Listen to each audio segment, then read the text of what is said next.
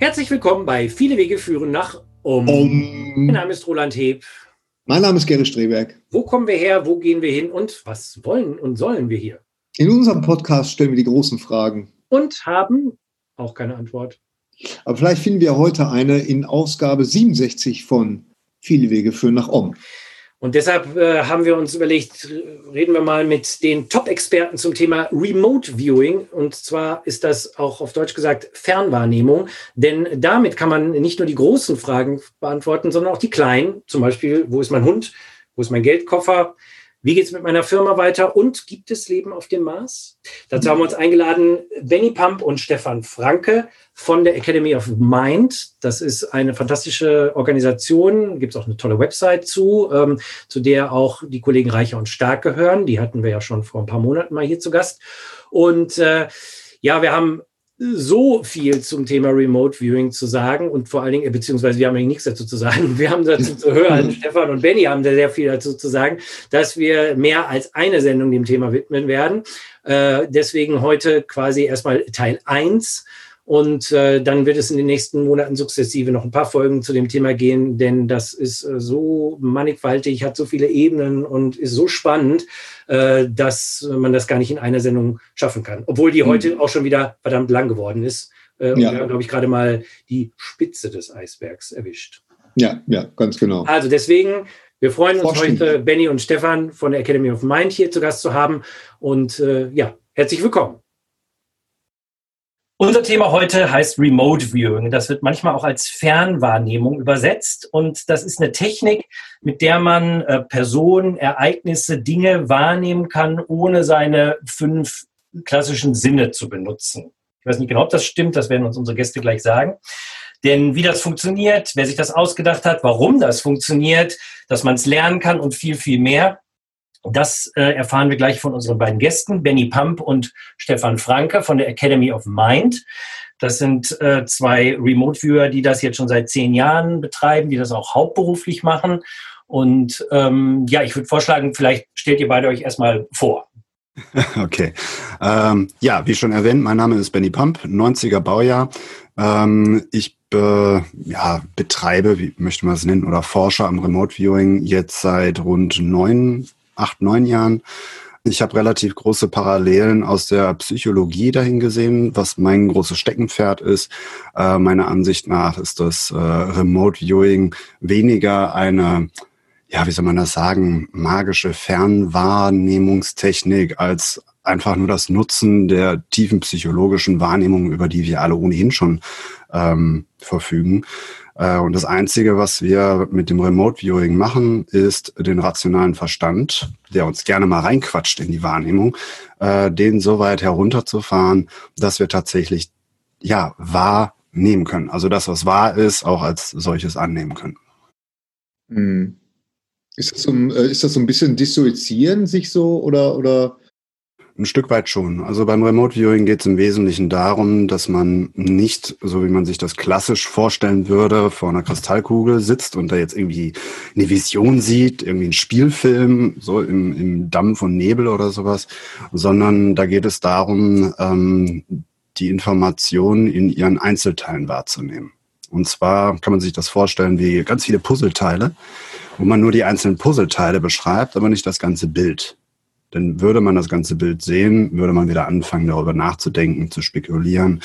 Man würde assoziieren oder irgendwelche Schlussfolgerungen treffen, die aber wieder eine Verstandessache sind und nichts mehr mit der Wahrnehmung als solche zu, zu tun. Mhm, mhm. Okay. Genau, lass uns aber vielleicht gleich ins Detail gehen, weil wir wollen den Stefan ja auch noch Hallo sagen. Mhm. Den sieht man zwar nicht, den vergessen genau, sofort fragen, wie sieht das aus? Nee, Stefan, sag du doch erst mal zwei Sätze zu deiner Person. Ja, also ich mache Remote Viewing seit 2009, äh, seit 2012 mit vollständiger Ausbildung und seit 2016 mache ich das auch hauptberuflich. Also zuerst als Kleinunternehmer selbstständig und ähm, ja, seit einiger Zeit machen wir das hier als gemeinsame Firma in der Academy of Mind. Ja, da kommen wir natürlich auch später drauf äh, zurück, ne, was ihr da genau macht und wer die Academy of Mind sind, das wollen wir natürlich auch äh, erörtern. Aber fangen wir wirklich mal so einmal eins äh, mäßig an. Also Menschen, die noch nie in ihrem Leben von Remote Viewing gehört haben, äh, die überhaupt keine Ahnung haben, was das eigentlich ist. Ähm, wie würdet ihr das grundsätzlich beschreiben? Benny, du hast gerade schon so ein bisschen angefangen, aber vielleicht mal so wirklich so, okay, Was ist das? Also äh, zuerst muss man wissen, was ein häufiger Irrtum ist. Äh, viele Leute glauben, also wenn sie schon daran glauben, dass sowas funktioniert, man bräuchte dafür irgendeine besondere mediale Begabung oder sowas. Allerdings ist diese außersinnliche Wahrnehmung tatsächlich äh, ja eine Grundfunktion des menschlichen Geistes oder vielleicht überhaupt des Geistes äh, im Universum. Und ähm, diese kann man anzapfen, die, diese kann man wieder nutzen, indem man einen bestimmten Bewusstseinsprozess anstößt. Und beim Remote Viewing, ähm, das Protokoll, das ist halt so designt, dass quasi ein Wechselspiel zwischen den Gehirnhälften, zwischen der Wahrnehmung stattfindet. Und zwar ähm, zum einen wird der Verstand abgelenkt während dieser Prozedur, damit er die reinkommenden Daten nicht rausfiltert. Und zum anderen wird halt dieser intuitive Teil, diese außersinnliche Wahrnehmung angetriggert. Und ähm, ja, vermutlich konnten unsere Vorfahren und Naturvölker konnten das noch viel besser, aber ja, aufgrund ähm, des, unseres Bildungssystems ähm, oder auf die, durch die Fokussierung auf das rein physische wurde das halt abtrainiert oder abgestumpft, kann man sagen. Nur im Prinzip ist das eine ganz natürliche Fähigkeit, die jeder erlernen kann. Das ist ja ganz interessant, dass ähm, wird ja oft gesagt, so die linke und die rechte Gehirnhälfte, klar, das ist natürlich alles nicht so ganz klar getrennt voneinander, aber wenn man jetzt mal der Einfachheit halber von diesen beiden Gehirnhälften spricht, dass wir wirklich so die linke Gehirnhälfte so stark trainiert haben, die scheinbar mehr so das logische äh, Denken, dass das äh, ja das Hier und Jetzt Denken äh, äh, bestimmt und dass wir damit die andere Gehirnhälfte so ein bisschen ja, vernachlässigt haben und dass da vielleicht eher die äh, Qualitäten drin stecken, die uns ermöglichen, eben mehr unter, unter unser Unterbewusstes äh, kennenzulernen.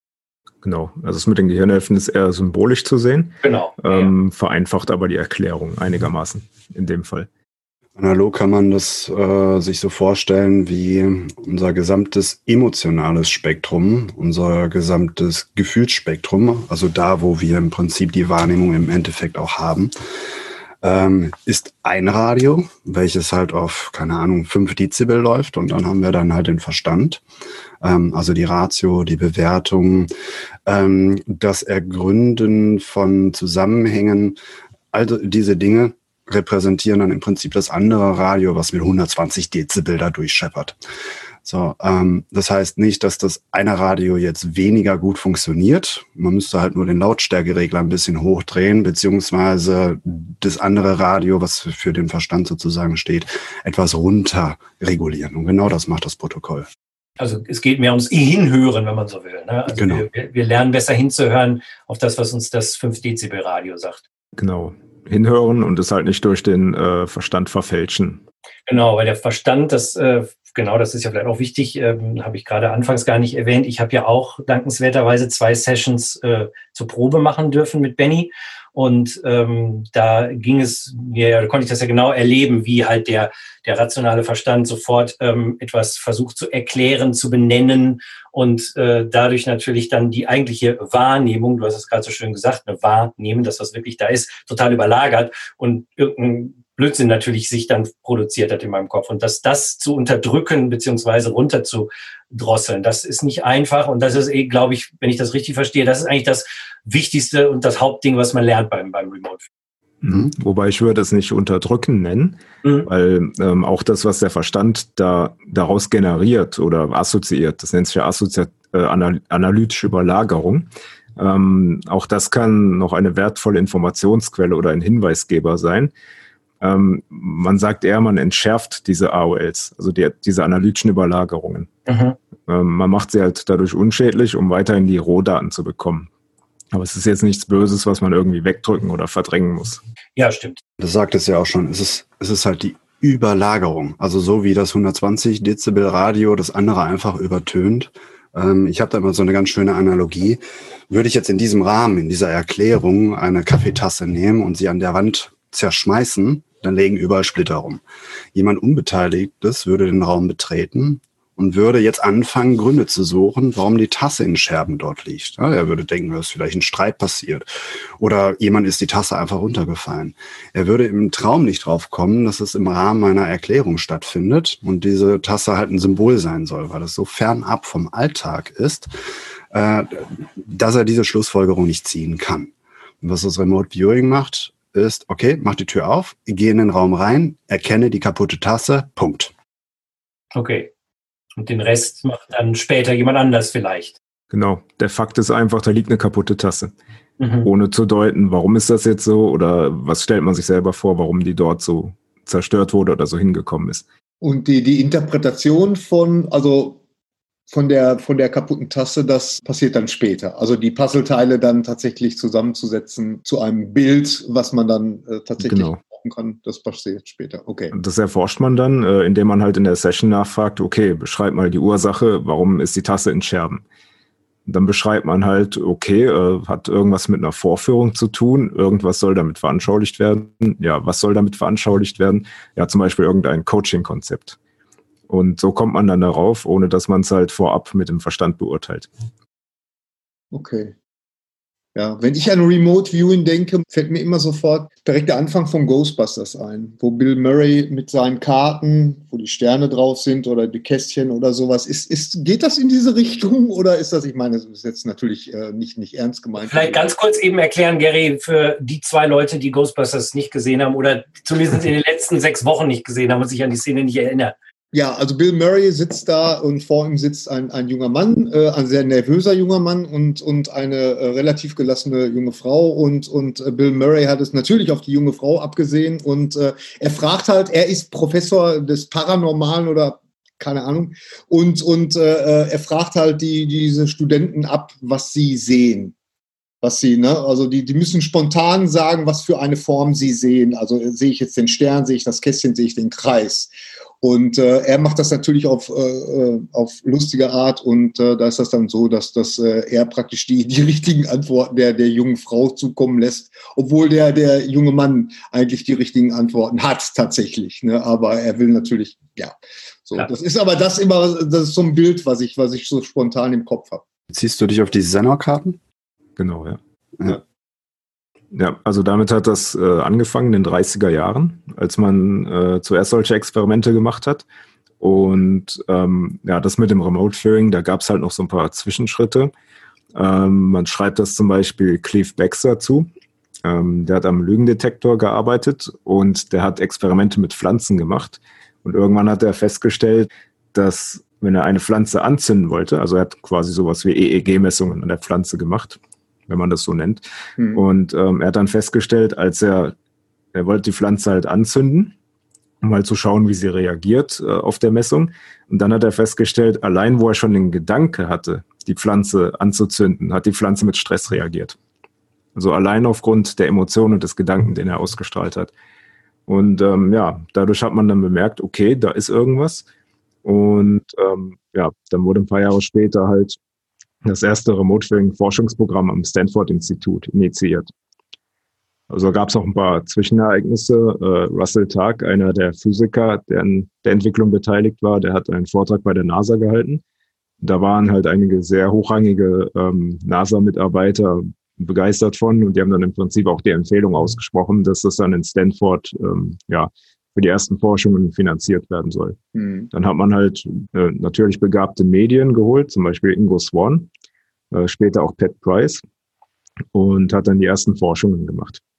Also was ist machbar? Funktioniert das überhaupt? Ähm, können das nur äh, begabte Medien oder können das alle Menschen? So in die Richtung ging das dann. Und ähm, ja, aufgrund diverser Experimente und auch Vorfälle, wo man aus Versehen einige Geheimnisse gelüftet hat, sozusagen, zum Beispiel der Sugar Growth Vorfall, ähm, hat man sich dann entschieden, das dann für das Militär und den Geheimdienst zu nutzen. Und dann eben auch äh, ja, Militäroffiziere und ähm, Geheimdienstmitarbeiter darin auszubilden. Vielleicht erzählst du den Vorfall gerade mal, weil ich fand, den, das ist das mit der mit der Hütte, oder? Mit der Hütte, glaube ich. Genau, ja. Genau, ja, das ist wirklich super, weil das ist ja, also das ist ja gut, das mal zu erzählen, ne, dass man äh, quasi testen wollte, ob das funktioniert. Und ja, Stefan. Also der der Sugar Growth Vorfall. Ich glaube, dazu sind die Originaldokumente auch noch gar nicht so lange veröffentlicht. Und zwar ähm, wollte man das halt, also jemand von der CIA wollte das halt mal testen und hat denen ein Target gegeben. Das war halt seine neu gebaute Blockhütte im Wald irgendwo auf den Koordinaten, die er denen gegeben hat. Und ähm, ja, in Stanford, da wusste halt keiner, was das ist. Und dann haben die das geviewt, also zwei Personen haben das geviewt und ja, die ersten Ergebnisse kamen dann, ähm, da beschreibt dann jemand eine geschlossene Anlage, Zaun drumherum, äh, Pförtnerhäuschen, Satellitenantennen, Satellitenschüsseln und äh, unterirdische Stockwerke, irgendwelche Ordner mit Geheimprojekten drauf und so weiter. Und ähm, ja, hat halt irgendeine Anlage beschrieben, aber eben nicht diese Blockhütte. Ähm, da hat der Mann von der CIA zuerst gedacht, das funktioniert nicht, ist Quatsch. Aber der andere Viewer hat genau dasselbe beschrieben in seiner Session. Und der konnte sogar die Ordner auf, den, äh, auf diesen Geheimunterlagen lesen. Und da kam dann heraus, dass ja, diese, diese Ordner tatsächlich existierten. Die Projektnamen, die da drauf standen, die waren ähm, noch über Top Secret, also Classified Top Secret. Das ist noch eine Stufe da höher. Und dann stellte sich heraus, dass äh, dort in der Nähe dieser Hütte tatsächlich eine Satellitenabhöranlage der NSA war. Mhm. Und dann gab es erstmal große Panik, weil man dachte halt an ein Sicherheitsleck innerhalb der Geheimdienste, dass da irgendwas verraten worden ist. Dann stellen die aber letztlich fest, nein, gibt kein Sicherheitsleck. Die haben das tatsächlich geviewt. Also die beiden Viewer, vor allem der, der denn die Ordnernamen erkannt hat. Das hat sich dann alles bestätigt mit diesem Projektnamen das war dann so der erste Anstoß, das dann mal für den Geheimdienst und fürs Militär auszuprobieren. Das ist ja auch ein interessantes Phänomen. Innerhalb des Remote Viewings kommen wir vielleicht später zu, dass man offensichtlich äh, eigentlich ein anderes Ziel hatte, aber da ein super anderes, super interessantes Ziel ziemlich knapp daneben sozusagen steht und dann eigentlich die Aufmerksamkeit der Viewer auch darauf gelenkt wird, oder? Genau. Also in dem Fall war das so, das ist halt ein typisches Phänomen beim Remote Viewing, dass wenn man ein langweiliges Target hat, in Anführungsstrichen, und in der Nähe davon passiert irgendwas Aufregenderes, dass der Viewer sich dann dem Aufregen, Aufregenderen zuwendet mit seiner Aufmerksamkeit. Ähm, beispielsweise das Target wäre eine Mülltonne in einem Park und 100 Meter weiter passiert gerade eine schlimme Massenkarambolage. Dann wird der Viewer, ähm, wenn man ihn nicht gezielt auf diese Mülltonne zurücksetzt, äh, in einer Bewegungsanweisung, wird er höchstwahrscheinlich den Unfall beschreiben, weil das gerade viel interessanter und aufregender für ihn ist. Genau, so ist das dann auch mit der Satellitenanlage passiert. Ja, und ähm, was dann halt noch rauskam, war, dass die Koordinaten dieser Hütte sowieso nicht ganz richtig gesetzt waren. Mhm. Ja, und das passiert, glaube ich, auch zeitlich. Ne? Also wenn ich jetzt einen bestimmten Tag, äh, sage ich mal, ich, ich, ich, ich sage den 10. September 2001, äh, soll ich viewen, dann kann es zumindest bei unerfahrenen Viewern auch passieren, dass man dann doch eher am 11. September hängen bleibt, oder? Genau, also es kann auch, es ist nicht nur räumlich mit der Aufmerksamkeit, äh, dass man angezogen werden kann, sondern auch zeitlich. Sprich, äh, 10. September, wenn da nichts los war, da kann es gut sein, dass man auf den 11. September rutscht. Hm. Beispiel, es gab, es gab mal einen Target äh, von einem Kunden, das dürfen wir auch veröffentlichen, da ging es darum, äh, eine Geldmappe zu viewen. Da ging es dann darum, dass äh, es war ein Motorrad, ne? Er hatte ein Motorrad verkauft äh, für 5000 Euro und hatte diese Geldmappe halt verlegt. Und ähm, ich war damals der Viewer. Und mich hat es aber dann nicht in seine Garage oder in sein Wohnzimmer oder wo auch immer verschlagen, sondern auf den Dachstuhl. Und zwar gab es dort ein Wasserleck und in der Nähe von diesem Wasserleck lagen offene Stromkabel. Das war im Prinzip, also in dieser Situation viel wichtiger, darauf aufmerksam zu machen, weil wenn die Bude abbrennt, ja, dann sind halt 5000 Euro, hm, ist ein Witz dagegen. Ähm, und dann erst mittels einer Bewegungsanweisung bin ich dann auf den Umschlag zurückgeführt worden und habe den dann auch gefunden. Und somit hatte der Kunde ja zwei Boni sozusagen. Er hat äh, zum einen sein Geld zurückerhalten und er konnte auf der anderen Seite diesen Wasserschaden beziehungsweise die offenen Stromkabel reparieren, äh, dass ihm nicht die Bude über den Kopf wegbrennt. Mhm. Das heißt, nicht direkt on Target zu sein, ist in dem Fall nicht, nicht was Schlimmes, sondern sehr, sehr gut sogar. Je nachdem, was halt wichtig ist. Ihr habt ja jetzt, äh, wir reden ja jetzt schon ein paar Minuten und ihr habt ja jetzt schon so ein paar Beispiele eigentlich auch gebracht, weil ich glaube, eine wichtige Frage, die jetzt auch die Leute vielleicht haben, die von Remote Viewing noch gar nicht viel gehört haben, ist ja, was, was mache ich denn mit Remote Viewing? Also ich kann mit Remote Viewing offensichtlich Dinge wahrnehmen, die ich jetzt so normalerweise nicht wahrnehmen kann. Wie das im Detail funktioniert, darüber reden wir natürlich nachher auch noch. Also wie gesagt, die beiden Sessions, äh, die ich gemacht habe, da gucken wir uns zumindest eine mal etwas detaillierter an, damit ihr als Hörer und Hörerin auch eine Idee bekommt, wie das technisch eigentlich abläuft. Äh, aber wozu kann ich denn eigentlich Remote Viewing überhaupt benutzen? Wozu ist das gut? Ähm, ja, vielleicht mal ein paar Beispiele haben wir ja schon gehört, aber was gibt es denn sonst noch so? Was, was macht man damit? Also Remote Viewing ist äh, einfach gesagt eine ja, Informationsrecherchetechnik, kann man sagen. Ähm, kannst damit im Prinzip alles recherchieren. Äh, was häufig gemacht wird, sind zum Beispiel Optima, also optimale Verläufe. Ähm, was ist mein optimaler Job? Wie komme ich daran? Ähm, wie kann ich meine Finanzen verbessern? Ähm, wie sieht mein nächstes Jahr äh, in der höchsten Wahrscheinlichkeit aus und wie sieht es optimal aus? Oder wie kann ich auf bestimmte Ereignisse reagieren? Also im Prinzip alles so lebensoptimierende Faktoren, die man nachschauen kann, aber eben auch alles andere. Also man kann sich ähm, die Rückseite vom Mond anschauen, irgendwas auf dem Mars, auf anderen Planeten. Man kann sich paranormale Dinge anschauen, wenn man möchte. Man kann ähm, irgendwelche archäologischen äh, Dinge untersuchen und mit gewissem Aufwand auch lokalisieren. Man kann äh, vermisste Haustiere suchen, was auch recht schwierig ist, weil die sich bewegen, meistens noch. Und ähm, ist halt ein entsprechender Aufwand, aber das geht alles. Und wie Benny das Beispiel schon brachte, äh, man kann auch verlorene Gegenstände im eigenen Haus wiederfinden. Also die Möglichkeiten sind da eigentlich unbegrenzt. Ähm, wo es ein bisschen schwierig ist, das ist bei abstrakten Dingen wie Zahlen zum Beispiel. Äh, es wird gerne nach den Lottozahlen gefragt. Ähm, da ist das Problem allerdings, da gibt es zu viele konkurrierende Wünsche. Also äh, Millionen Leute wollen ihre Lottozahlen sehen und dadurch zerren sie scheinbar an der Wahrscheinlichkeit herum, an der Eintrittswahrscheinlichkeit. Und ähm, das ist unglaublich schwer festzumachen, ähm, weil die Zahlen offenbar noch nicht festgelegt sind, bis sie dann tatsächlich auftauchen. Deshalb kann man das aus der Zukunft heraus nicht so gut festmachen. Was halt leichter geht, sind Sportwetten, Börsenkurse, ähm, Währungsentwicklungen und so weiter. Diesbezüglich gab es auch ein kleines Experiment vor einigen Jahren. Und zwar, ähm, naja gut, wer will nicht ein bisschen Geld haben, ne? um sich sozusagen seine, seine nähere Zukunft zu sichern. Ich glaube, das ist jetzt ungefähr drei Jahre her. Da hatte ich ein kleineres Projekt angefangen, was das angeht. Ähm, und beobachtet, dass es so den Effekt der flutschenden Seife gibt. Das heißt, äh, Lottozahlen im Prinzip alle richtig getippt ähm, per Remote Viewing, allerdings immer um einen nach rechts oder um einen nach links äh, verschoben. Das war schon sehr auffällig, weil dieses Ergebnis ähm, war unwahrscheinlich genau um eins verschoben. Ne? Also alle, alle sechs Ziffern jeweils um einen verschoben, das passt irgendwie nicht. So, und äh, da hatte ich dann, ich glaube, eine ganze Woche war das, hatte ich mir die Prämisse gesetzt, okay, ich möchte keinen Gewinn in dem Sinne haben. Also bin von der psychologischen Seite aus rangegangen, will keinen Gewinn äh, davon tragen, sondern ich möchte einfach nur ein signifikantes Ergebnis haben, was äh, zeigt, dass Remote Viewing generell das Potenzial hätte, eben die korrekten Zahlen herauszugeben.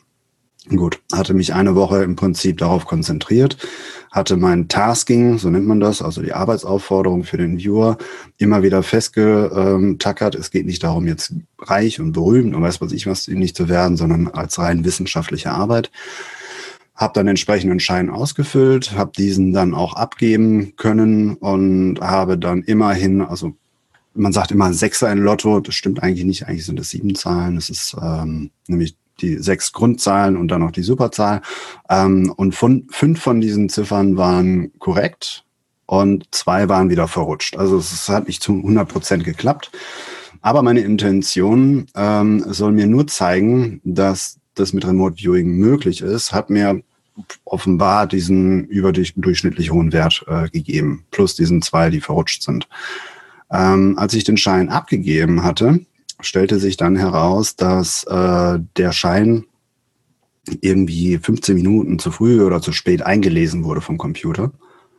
Und somit habe ich den Gewinn nicht ausgeschüttet bekommen. Aber die Zahlen, die waren insoweit richtig, dass da irgendwie 300, ungefähr 300.000 Euro oder sowas bei rumgesprungen wären. So, das ist jetzt kein Fail, weil meine Arbeitsanweisung war, gib mir Zahlen, die mir zeigen, dass es mit Remote Viewing möglich ist. Diese Anweisung hat also offenbar funktioniert. Ähm, der Punkt dabei ist, so denke ich, dass es nicht nur darum geht, dass viele Menschen an der Wahrscheinlichkeit zerren, sondern auch, dass die eigene, ich nenne es Psychohygiene damit spielt. Denn was passiert, wenn wir jetzt, keine Ahnung, 35 Millionen auf einmal auf dem Konto haben? Wird unser Leben dann noch weitergehen wie bisher? Haben wir mehr oder weniger Sorgen? Behalten wir unsere Freunde und Familie im Status quo bei? Ja oder nein? Aus der Psychologie wissen wir, dass unser Unterbewusstsein Veränderungen gerade von so gravierenden Ausmaßen überhaupt gar nicht leiden kann und alles dafür tut, dass es möglichst stabil bleibt. Es gibt das Phänomen, wo zum Beispiel Ehefrauen bei einem, ich sage mal, nicht ganz so freundlichen Ehemann verbleiben und ihn sogar beschützen, weil sie mit der Akutsituation besser umgehen können. Sie wissen, was sie erwartet. Darin befindet sich eine gewisse Stabilität, eine gewisse Sicherheit.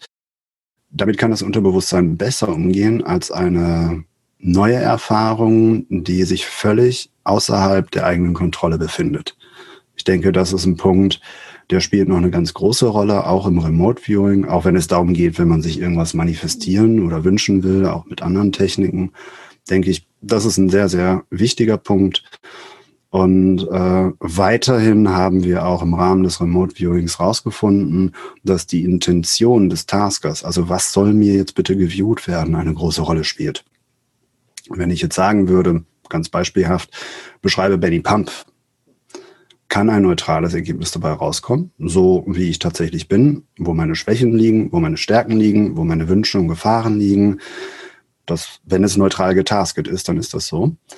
Wenn ich allerdings äh, mit der Intention rangehe, beschreibe den Superhengst, den Superman, Benny Pump, dann wird der Viewer mir auch genau das beschreiben. Absolut fehlerlos. Und das ist ein ganz großes Ding beim Remote Viewing, dass auch die Intention, was soll da beschrieben werden, mit aufgegriffen wird, dass die berücksichtigt wird. Ja, sonst, sonst hat man sogenannte Target-Kontamination. Genau. Also, dass man nicht das äh, viewt, was tatsächlich da ist, ohne äh, Beifang oder ohne Schnörkel, sondern halt das, was der Tasker erwartet, der das, derjenige, der das Target erstellt. Muss man halt aufpassen mit der Intention. Ja, und beim äh, Lotto, also es gibt Gerüchte, dass manche Leute es tatsächlich mit Remote-Ferien geschafft haben. Wie Benny schon sagte, es hat mit dem Mindset zu tun. Ähm, es hat mit den konkurrierenden Wünschern zu tun. Und der Trick ist offenbar, dass man nicht die Zahlen viewt, die gezogen werden. Das geht offenbar nicht, sondern dass man sich selbst in die Wahrscheinlichkeit begibt, inklusive des richtigen Mindsets, äh, auch im Unterbewusstsein, wo die Zahlen kommen, die man selbst gewählt hat. Ah, wow, okay. Das ist natürlich sehr abgefahren. Genau, das, das soll tatsächlich funktionieren.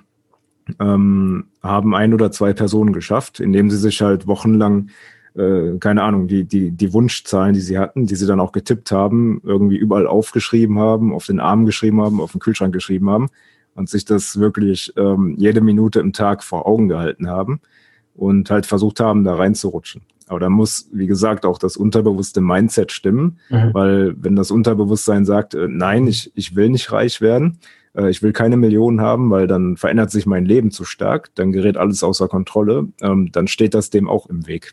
Das sind alles so Faktoren, die dabei berücksichtigt werden müssen.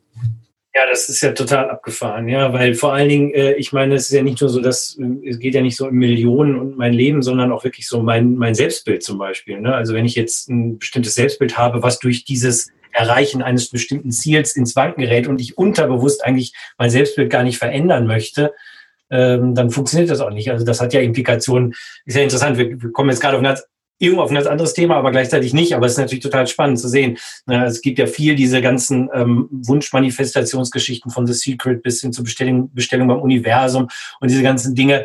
Ähm, das, das geht ja so ein bisschen in diese Richtung und da wird ja oft die Frage gestellt, warum funktioniert denn das manchmal offensichtlich und manchmal gar nicht und warum, äh, dann gibt es ja noch die ethischen Fragen, warum die armen Menschen auf der Welt sind die irgendwie zu doof, können die sich nicht vernünftig wünschen, dass sie äh, nicht verhungern wollen oder so. Das sind ja dann nochmal ganz große Themen, die wir vielleicht gar nicht jetzt hier ansprechen wollen, aber da kommt man ja irgendwie so ein bisschen hin, wenn man, wenn man so darüber nachdenkt. Genau, also man kann sich zum Beispiel fragen, äh, warum funktioniert Parkplatzmanifestation oder Sitzplatzmanifestation äh, im Zug, warum funktioniert das besser, als jetzt sich ein Lottogewinn zu manifestieren? Da hängt nicht so viel Veränderung dran. Das ist so ein Spielchen zwischendurch. Aber ein paar Millionen zu haben plötzlich, das ist halt eine etwas größere Nummer. Auch fürs eigene Leben. Ist sehr einschneidend. Ja, damit erklärt sich auch das Phänomen, dass äh, reichere Menschen offenbar häufiger gewinnen als ärmere Menschen. Wenn man einem Millionär all sein Geld wegnimmt, dann wird er zwei, drei Jahre später wieder Millionär sein, weil er das entsprechende Mindset dazu hat. Für ihn geht es nicht darum, sein Leben vollständig zu ändern, sondern das Gewohnte wieder zurückzubekommen. Ja, beziehungsweise auch äh, Rentner. Es gibt ja so Fälle von Rentnern, alleinstehende Rentner, die sonst äh, quasi auch keine Erwartungen mehr äh, vom Leben haben und die dann tatsächlich innerhalb eines Jahres zweimal den Sechser im Lotto knacken. Ähm, das ist dann auch eine Mindset-Sache, weil für, den, für diesen Rentner in dem Beispiel, da verändert sich halt nicht viel. Also tut sich nicht mehr viel, äh, höchstens, dass es vielleicht seinen Enkeln vererbt. Ähm, aber wenn man jetzt halt wirklich was dran setzt, oh, ich muss diese Million haben, weil ich habe irgendwie Geldknappheit oder so, dann tut das im Unterbewusstsein schon ziemlich heftig was. Mhm. Also ich meine, wir kennen das ja eigentlich alle, äh, ich, ich auch zum Beispiel, dass das, wenn man, wenn man die ganze Zeit getrieben ist von einem bestimmten Wunsch oder von einem bestimmten Selbstbild, was man gerne von sich selber hätte. Und dann war das bei mir so, dass, dass ich irgendwann den Punkt erreicht hatte, das war jetzt beruflicher Natur, wo ich wirklich so gesagt habe, okay, ich habe es versucht jetzt jahrelang, dann mache ich halt das andere. Wir hatten damals noch ein, ein Restaurant.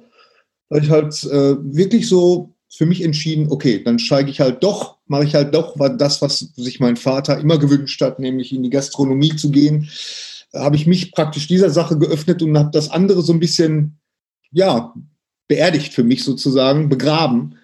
Und dann auf einmal klappte das aber in dieser, in dieser Ecke, aus dieser anderen Ecke. Also in dem Moment, wo ich es losgelassen habe, diese Verbissenheit, klappte das plötzlich, ging das plötzlich in diese Richtung, was ich jahrelang versucht habe. Das ist auch eine Mindset-Änderung, weil du hast dann, ähm, du hast dann Platz geschaffen für das Neue. Ja. Das Neue konnte dann den Platz einnehmen, weil das Alte es nicht mehr blockiert hat. Hm. Okay.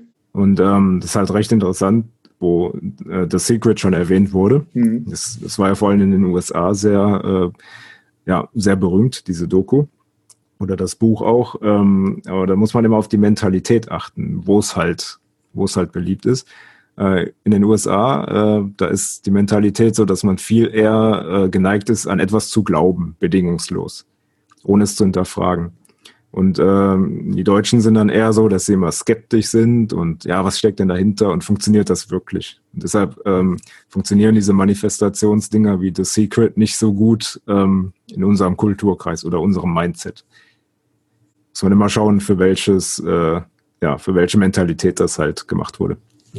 Das ist sehr spannend. Ja, das ist natürlich auch nochmal sehr spannend. Was hat, äh, äh, weil ich habe auch manchmal bei, bei The Secret das Gefühl gehabt, das, ist, das hat ja auch ganz viel mit Bauchgefühl zu tun.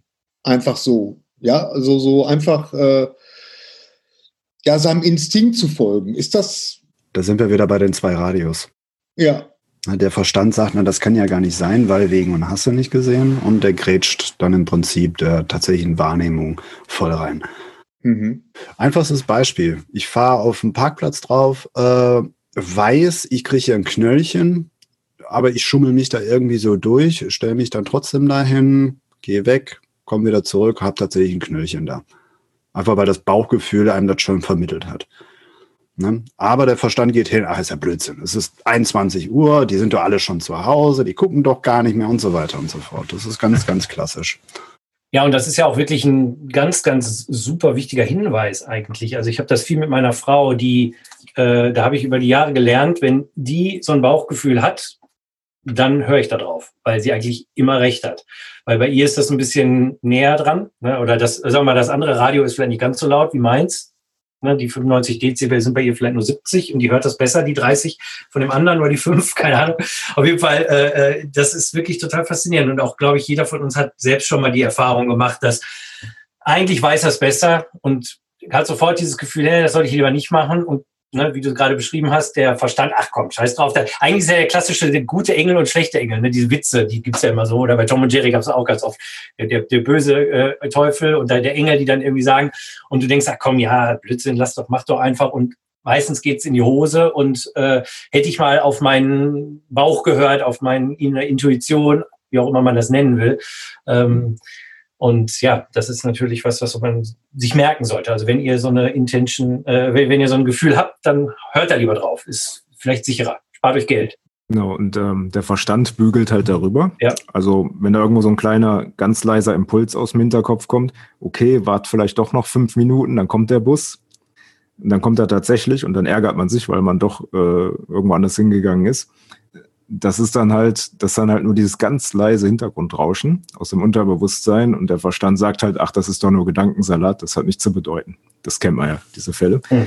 Und das Remote Viewing, ähm, das ist halt speziell dazu gedacht, ähm, diese, diese Intuition, dieses kleine Rauschen im Hintergrund, wie Benny das genannt hat, diese 5 Dezibel, die im Hintergrund rauschen, dass man diese gezielt hervorholt, ohne dass sie überlagert werden vom Verstand. Darum geht es im Prinzip. Mhm.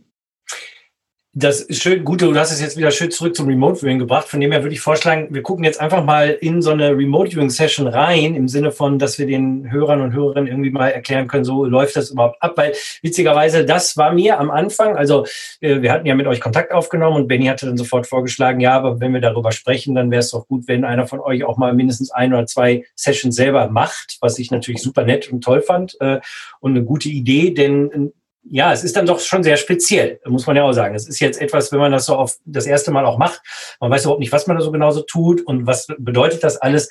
Und ich wusste eben genau das gerade gar nicht mit dem Radio. Aber während der ersten Session ist mir schon so nach und nach klar geworden, aha, der Benny versucht auch immer wieder, mich aus dieser Interpretationsebene raus zu katapultieren. Immer wenn mein Verstand dann anfing, äh, aus diesen Puzzleteilen, das werdet ihr gleich im Detail sehen, ein, ein Gesamtbild zusammenzufügen, was in dem Moment ja gar nicht meine Aufgabe war, hat er dann irgendwie immer wieder dafür gesorgt, dass ich das nicht tue, dass mein, mein äh, äh Verstand sozusagen erstmal wieder einen Schritt zurücktritt, damit die Intuition wieder nach vorne kommen kann. Und ähm, selbst bei diesem allerersten Probe, äh, bei dieser Probesession, sehen wir ja gleich, äh, ist dann, wie ich fand, wirklich total signifikantes Ergebnis rausgekommen.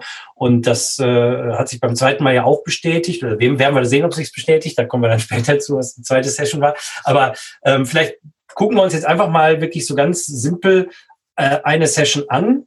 Warte mal, Be bevor wir, bevor wir rein äh, richtig einsteigen, nur noch mal für mich zum Verständnis. Also für so eine Remote äh, Viewing Session sind immer zwei Leute nötig. Man kann das nicht alleine machen oder so. Ne? Nein.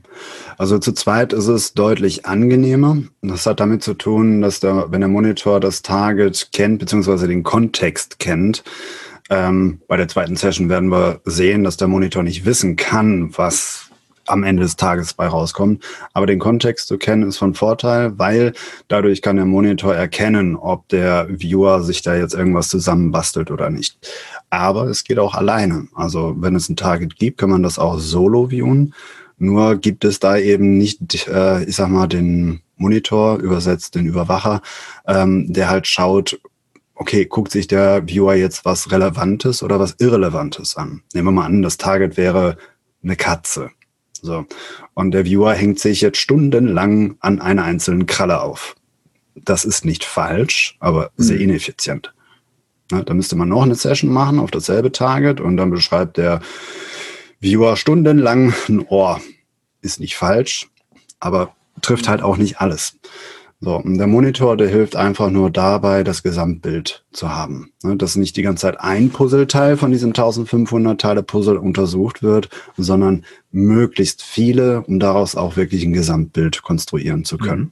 Anschließend. Und ähm, also der Monitor, wenn es jetzt doppelblind ist, was halt unter der Baubedingungen immer gemacht wurde, dass der Monitor auch nicht äh, Bescheid weiß, worum es geht, dann hilft der Monitor halt dem Viewer durch das Protokoll. Also gerade bei Neulingen, die das Protokoll noch nicht auswendig kennen, ähm, wird der Viewer dann durchgeführt. Das Wichtige dabei ist, dass es nicht suggestiv sein darf. Es muss neutral sein und der Monitor darf nur Begriffe verwenden oder Eindrücke verwenden, die der Viewer schon gebracht hat. Er darf, er darf nichts suggerieren, er darf nichts ähm, keine Hinweise geben, was das Target ist. Mhm. Das ist das Wichtige dabei. Bei dem Beispiel der Katze, der Viewer beschreibt jetzt das Ohr oder die Nase oder den Hals oder wie auch immer, darf der Monitor jetzt nicht fragen. Und schnurrt es? Mhm. Ja, wir können ja, glaube ich, einfach mal so ein bisschen Setting the Scene als erstes machen. Also genau, eine Frage, die sich bei der Sache mhm. vielleicht direkt stellt, äh, wo wir gerade drüber sprechen, ist, also es gibt, äh, es gibt ja erstmal gibt es ein Ziel äh, und dieses Ziel ist manchmal dem Monitor bekannt und manchmal nicht bekannt. Korrekt? Richtig. Ja. Das ist ja, glaube ich, wichtig, weil dieses Suggestive und so, das kann ja fast auch nur passieren, wenn der Monitor das Ziel kennt, oder? Äh, ja. Also es kommt halt sehr stark drauf an. Es ist bei sogenannten operationalen Targets, also wo es jetzt um Verläufe geht, die in der Zukunft liegen zum Beispiel, kann der Monitor nicht wissen. Mhm. Da muss sich der Monitor auch zurückhalten, dass er jetzt keine Wunschvorläufe irgendwie vom Viewer einfordert, sondern wirklich ähm, seine professionelle Distanz zum Target wahrt während der Viewer sich einfach auf die einzelnen Eindrücke einlässt. Dem Viewer ist das Target natürlich auch nicht bekannt. Äh, ich nehme da immer so ein bisschen das Beispiel mit den äh, Tarotkarten, was jetzt kein Diss auf Tarotkarten sein soll. Ganz im Gegenteil, ich kenne einige Leute, die sind da richtig, richtig gut mit. Aber ich würde das ganz gerne als Beispiel nehmen wenn man zwei Karten da liegen hat und da auf der einen steht, äh, du wirst demnächst äh, viel Ruhe und Pause haben und du wirst eine weite Reise machen, äh, ist es sehr abhängig davon, wer vor einem sitzt. Nämlich, wenn es ein junger Kerl ist, dann freuen wir uns. Wenn es eine alte Frau von 105 Jahren ist, also diese, diese Bedeutung der Karten ändert sich dann vollständig. Mhm. Ähm, und auch von dieser Deutung muss sich der Monitor einfach lossagen können. Ja. Hm? Das heißt, er bleibt ganz pragmatisch im Hintergrund und leitet einfach nur an. Genau, wenn man keinen Monitor hat, hast du ja gerade das Beispiel mit der Katze gegeben. Äh, wie ist das, wenn du ein sehr erfahrener Remote-Viewer bist? Ist es dann leichter ohne Monitor? Also gehe ich jetzt mal von aus, aber oder, oder ist es immer besser, einen zu haben? Durchaus. Also der Monitor, der, der Viewer kann sich immer wieder eine sogenannte Bewegungsanweisung geben. Das Relevante des Targets sollte äh, wahrnehmbar sein. Schwierig wird es allerdings, wenn äh, das Target ein Gänseblümchen ist und im Hintergrund geht ein Atompilz hoch.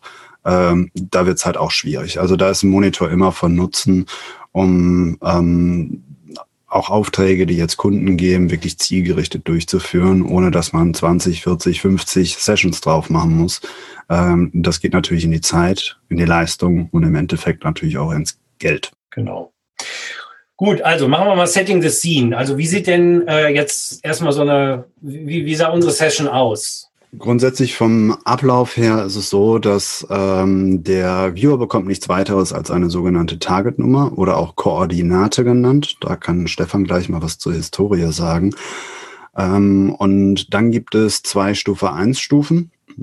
Ähm, wie soll man sagen, also das wird von äh, aus, den, aus den Koordinaten mit im Ideogramm sozusagen äh, besiegelt. Das ist eine Art äh, spontaner Krakel. Wichtig ist, dass er spontan ist und nicht gemalt, weil in diesem Moment gibt es einen kleinen Umschalter. Ähm, so nach dem Motto, Mama kommt. Das heißt, in der einen kurzen Sekunde äh, schaltet sich der Verstand komplett ab. Das ist die Funktion dieses Krakels. Ähm, und in Folge werden, das werden wir gleich nochmal Step by Step besprechen, äh, die ersten Rohdaten gesammelt. Es werden die Dinge, die im Alltag des Viewers gerade eine Rolle gespielt haben, werden ausgeblendet. Dann geht es daran, immer die Rudimentärdaten zu sammeln. Da sprechen wir dann über die Stufe 2. Stufe 3 sind dann die ersten groben Skizzen, um dann zur Stufe 4 zu kommen, wo man den groben Kontext des Targets erfasst und anschließend fangen wir dann an zu viewen. Vielleicht sagst du gerade was zu den Koordinaten, Stefan? Ja, also das heißt Koordinaten, weil man am Anfang tatsächlich Geokoordinaten verwendet hat. Also ja, was man heute so als GPS-Koordinaten kennt. Da kam allerdings der Kritikpunkt seitens der Skeptiker, äh, dass der Viewer ja den Globus auswendig gelernt haben könnte und deshalb weiß, was dort ist. Klar. Und ähm, es ist tatsächlich auch ein richtiges Problem, weil gerade viele äh, Soldaten, Offiziere, die das halt äh, gemacht haben, die kannten sich halt auch auf dem Globus aus mit GPS-Koordinaten und die wussten dann ungefähr, okay, ähm, ich beschreibe hier irgendwas Grünes, äh, aber ich bin doch bei den Koordinaten irgendwie in der Sahara, da kann doch nichts Grünes sein. Und da funkt dann wieder der Verstand dazwischen. Und deshalb hat man aus diesen Geokoordinaten erst Binärzahlen gemacht, sie hat man umgewandelt und dann hat man daraus Zufallszahlen gemacht. So einfach ganz wilde Zufallszahlen, die an sich nichts bedeuten, aber die quasi eine geistige Verknüpfung zum Target darstellen. Und dann fand man heraus, das funktioniert genauso gut wie Geokoordinaten. Deshalb hat man das dann so gemacht. Was ja auch total abgefahren ist. Also man muss sich das ja mal so vorstellen, dass ja die, was du gerade geistige Verbindung zum Target gesagt hast, ist ja eigentlich, äh, ich frage mich gerade, diese Verbindung hat ja eigentlich, die, die wurde geknüpft ja von der Person, die die Zahlen oder oft ist das irgendwo im Computer. Also ich, ich versuche ich versuche es gerade zu erklären. Also es gibt ja nicht jemanden, der sich wirklich hingesetzt hat und diese verbunden hat, sondern das ist ja mehr so eine unbewusste Verbindung. Oder versteht ihr, was ich meine? Ich, genau. Jein. Also wir, wir reden hier von einem Verschlüsselungs- und Entschlüsselungsakt. Das heißt, bevor wir etwas formulieren können, beschreibe mir den optimalen Beruf oder die, ähm, den Ort, wo sich die entlaufene Katze befindet oder meinetwegen auch der Bunker XY, bevor diese sprachliche äh, Definition hervorkommt, gibt es einen Impuls. ne, die Idee, der Gedanke, äh, die Intention. Da haben wir gerade drüber gesprochen. So, diese Intention, dieser urtümliche Impuls wird in Sprache umgewandelt. Das heißt also, ein Target funktioniert in jeder Landessprache, völlig egal, ob jetzt Deutsch, Italienisch, Französisch, was auch immer, ähm, unabhängig von ähm, der Sprache ist der Impuls derselbe. Beschreibe mir die Location der Katze. Dieser äh, Impuls wird also in Sprache übersetzt. Die Sprache wird jetzt in Zahlen um übersetzt, weil ich kann nicht zum Viewer hingehen und sagen, sag mir mal, wo die Katze XY ist. Ne? Dann wird der Viewer mir sofort eine Katze beschreiben und wenn die dort ist und da gibt's nur noch Gerippe, dann war er nicht on target. Das heißt also die Schlussfolgerung, da muss eine Katze mit Fell und Grün und Braun und weiß ich nicht sein, ähm, die muss da rausgenommen werden. Deswegen nimmt man Koordinaten. Diese Koordinaten wiederum bekommt der Viewer, das ist doch auch das Einzige, was er bekommt, eine Zahlenabfolge. Und die, er entschlüsselt sie, indem er ein sogenanntes Ideogramm drauf macht. Das ist, wie gesagt, so eine Krakellinie, dieses Mama kommt. Und dann fängt er an, aus diesem Ideogramm erste Rohdaten zu ziehen. Das heißt also, über einen relativ großen Bogen an Verschlüsselung und Entschlüsselung gelangt der Viewer im Endeffekt auf die Intention, also die sprachenunabhängige Intention des Taskers. Mhm. Deswegen ist es auch so wichtig, dass sauber getasket wird. Wenn man wenn der Tasker jetzt davon ausgeht, dass das Monster von Loch Ness existiert, so wie in den Sagen, wird der Viewer auch dieses Monster von Loch Ness gemäß der Intention des Taskers beschreiben. Deshalb muss es äh, immer indirekt und neutral getasket werden. Ein gutes Beispiel ist, beschreibe den Mond. Aber am Mond, äh, an diesem Begriff, da hängen ganz viele Vorstellungen dran. Also kulturell, mystisch, vielleicht auch äh, grenzwissenmäßig, dass da vielleicht Aliens auf der Rückseite sind oder so. Ähm, wenn man jetzt allerdings ein Foto des Mondes nimmt und ähm, macht als Target-Formulierung, beschreibe das abgebildete Objekt, dann ist das, dann kann man diese Annahmenfelder umgehen, die da dran haften, diese kollektive Kontamination und beschreibt einfach nur dieses Objekt. Und dann kann man sich vorantasten. Das nennt man indirektes Tasking. Genau, also kommen wir jetzt mal vielleicht wirklich konkret zu der, unserer Session. Also ich beschreibe das jetzt mal aus meiner Sicht. Äh, wir haben das so gemacht, dass wir das natürlich online gemacht haben äh, äh, und ähm, ich hatte mein Laptop so eingerichtet, dass die Kamera auf den Schreibtisch zeigt, sodass Benny immer sehen konnte, was ich auf ein leeres Blatt Papier ja, schreibe oder zeichne. Also die Aufgabe war, ein Stapel Papier äh, mir hinzulegen, ganz viele Stifte, weil die ganz schnell irgendwie alle gehen, komischerweise. Und das stimmt auch tatsächlich. Ich glaube, wir haben drei Stifte gebraucht. Normalerweise reicht ein Stift ja in der Regel, also ich habe jetzt nicht 800 Millionen Seiten geschrieben, sondern ich habe irgendwie, weiß nicht, 10, 20 Seiten. Da kann man normalerweise locker mit einem Stift aus. Aber irgendwas, weiß ich auch nicht. Auf jeden Fall viele Stifte, dann möglichst ablenkungsfreie äh, einen Schreibtisch. Ich habe so ein bisschen meine ganzen Lego-Männchen weggeräumt und so ein Zeug. Und äh, dann haben wir uns halt zusammen hingesetzt und ähm, der Benny hatte jetzt ein, ein Target. Das in dem Fall wusstest du, was es ist. Mhm. Ich hatte null Ahnung, ne? ich hatte wirklich wusste gar nicht, was es ist. Und dann hat er mir, ich halte es jetzt mal hier in die Kamera, ähm, wir werden das natürlich in die Shownotes packen und auch in die Videosache, dass man das noch besser sehen kann. Äh, wundert euch nicht, warum dieser, dieses Papier so zerknüllt aussieht. Äh, das war nämlich auch Teil der, der Aufgabe. Ab einem bestimmten Punkt sollte ich die äh, Zettel, die, wenn ich fertig war, mit denen zusammenknüllen und hinter mich schmeißen. Auch da, um wieder den verstanden, nehme ich mal an, einfach gar nicht daran hängen zu lassen, oder Benny? Genau, es ging darum, also es ist kein Standardverfahren, das hatte ich schon äh, erläutert, äh, nur bei ganz besonders hartnäckigen Viewern, wo es dann heißt, so, oh ja, jetzt habe ich das Target erraten, die Seite zu zerknüllen mit der Annahme, okay, das, was ich jetzt hier generiert habe, ist Schrott. Ich brauche mich da gar nicht dran festhalten sondern gehe in Echtzeit sozusagen in die neuen Daten, in die neuen Eindrücke rein, ohne dass ich mich daran erinnere, was ich vorher alles schon fabriziert habe. Ich finde das ganz interessant, weil mein Job ist ja, ich bin der Drehbuchautor und da ist ja ein Teil des Autorenseins, ist ja aus verschiedenen Elementen etwas zusammenzusetzen. Also von dem her ist mein Gehirn ja total so trainiert. Mhm. Ich sehe, ne, was weiß ich, ein Auto, ein Stein, eine Katze und, und ein Huhn und weiß ich nicht was, ne? Und daraus baue ich eine Geschichte.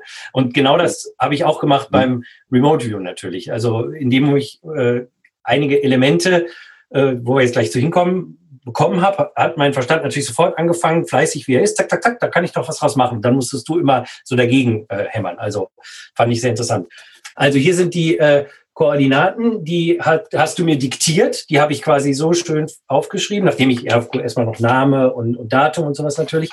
Und in dem Moment, wo ich bei der sieben hier angekommen bin, sollte ich dieses Scribble machen. Das ist dieses, was du gerade sagtest, Mama kommt. Also wirklich Also gar nicht denken, sondern einfach nur machen. Mhm. Und dann haben wir dieses Skribbel benutzt. Dann habe ich angefangen, erstmal die einzelnen, das einzuteilen in drei Teile, dieses Skribbel, und habe diese äh, erstmal die Wegbeschreibung des Skribbels gemacht. Also es macht eine Rechtskurve, dann ein Stück geradeaus, dann wieder eine Linkskurve. Und dann ging es eigentlich los, dass ich mit dem Stift, den ich benutzt habe, darauf so eigentlich einen Punkt drauf gesetzt habe. Und dann hast du mich Dinge gefragt. Vielleicht kannst du da nochmal einhaken. Ja, es ging erstmal um ganz rudimentäre Rohdaten. Also bei Anfängern beschränken wir uns auf Farben und Oberflächen, die gerade kommen. Was bei operationalen Targets natürlich später weniger eine Rolle spielt. Aber es geht überhaupt erstmal darum, sich in das Target hineinzuspüren, wenn man so möchte. Im Fortgeschrittenen beschränken wir uns dann nicht mehr nur auf Farben und Oberflächen, sondern kommen noch Gerüche, Geschmäcker, Temperaturen, Dimensionen, teilweise auch Fremdemotionen oder eigene Emotionen mit rein. Aber für den Anfang haben wir uns da auf Farben und genau. Und, und da war es ja, dann immer, dass du gesagt hast Farbe und dann sollte ich ganz schnell sagen Gelb, Grün, Gelb, Grau und so weiter. Also dann, ich habe auch immer die gleichen mhm. Farben gesagt. Also es ist auch interessant, dass mir quasi also ich will nicht sagen, mir fiel nichts anderes ein, sondern das war das, was kam. So, ne? Äh, mhm. aber das fand ich auch ganz interessant. Mhm. Äh, und das Ganze haben wir dann gemacht mit Strukturen und äh, dann hast du mir gefragt, ist das künstlich oder, oder ist das äh, natürlich? Ähm, ich habe dann, ich gucke gerade, was haben wir noch? Ähm, das waren eigentlich so die wichtigsten Sachen. Ne? Also Farben, Struktur.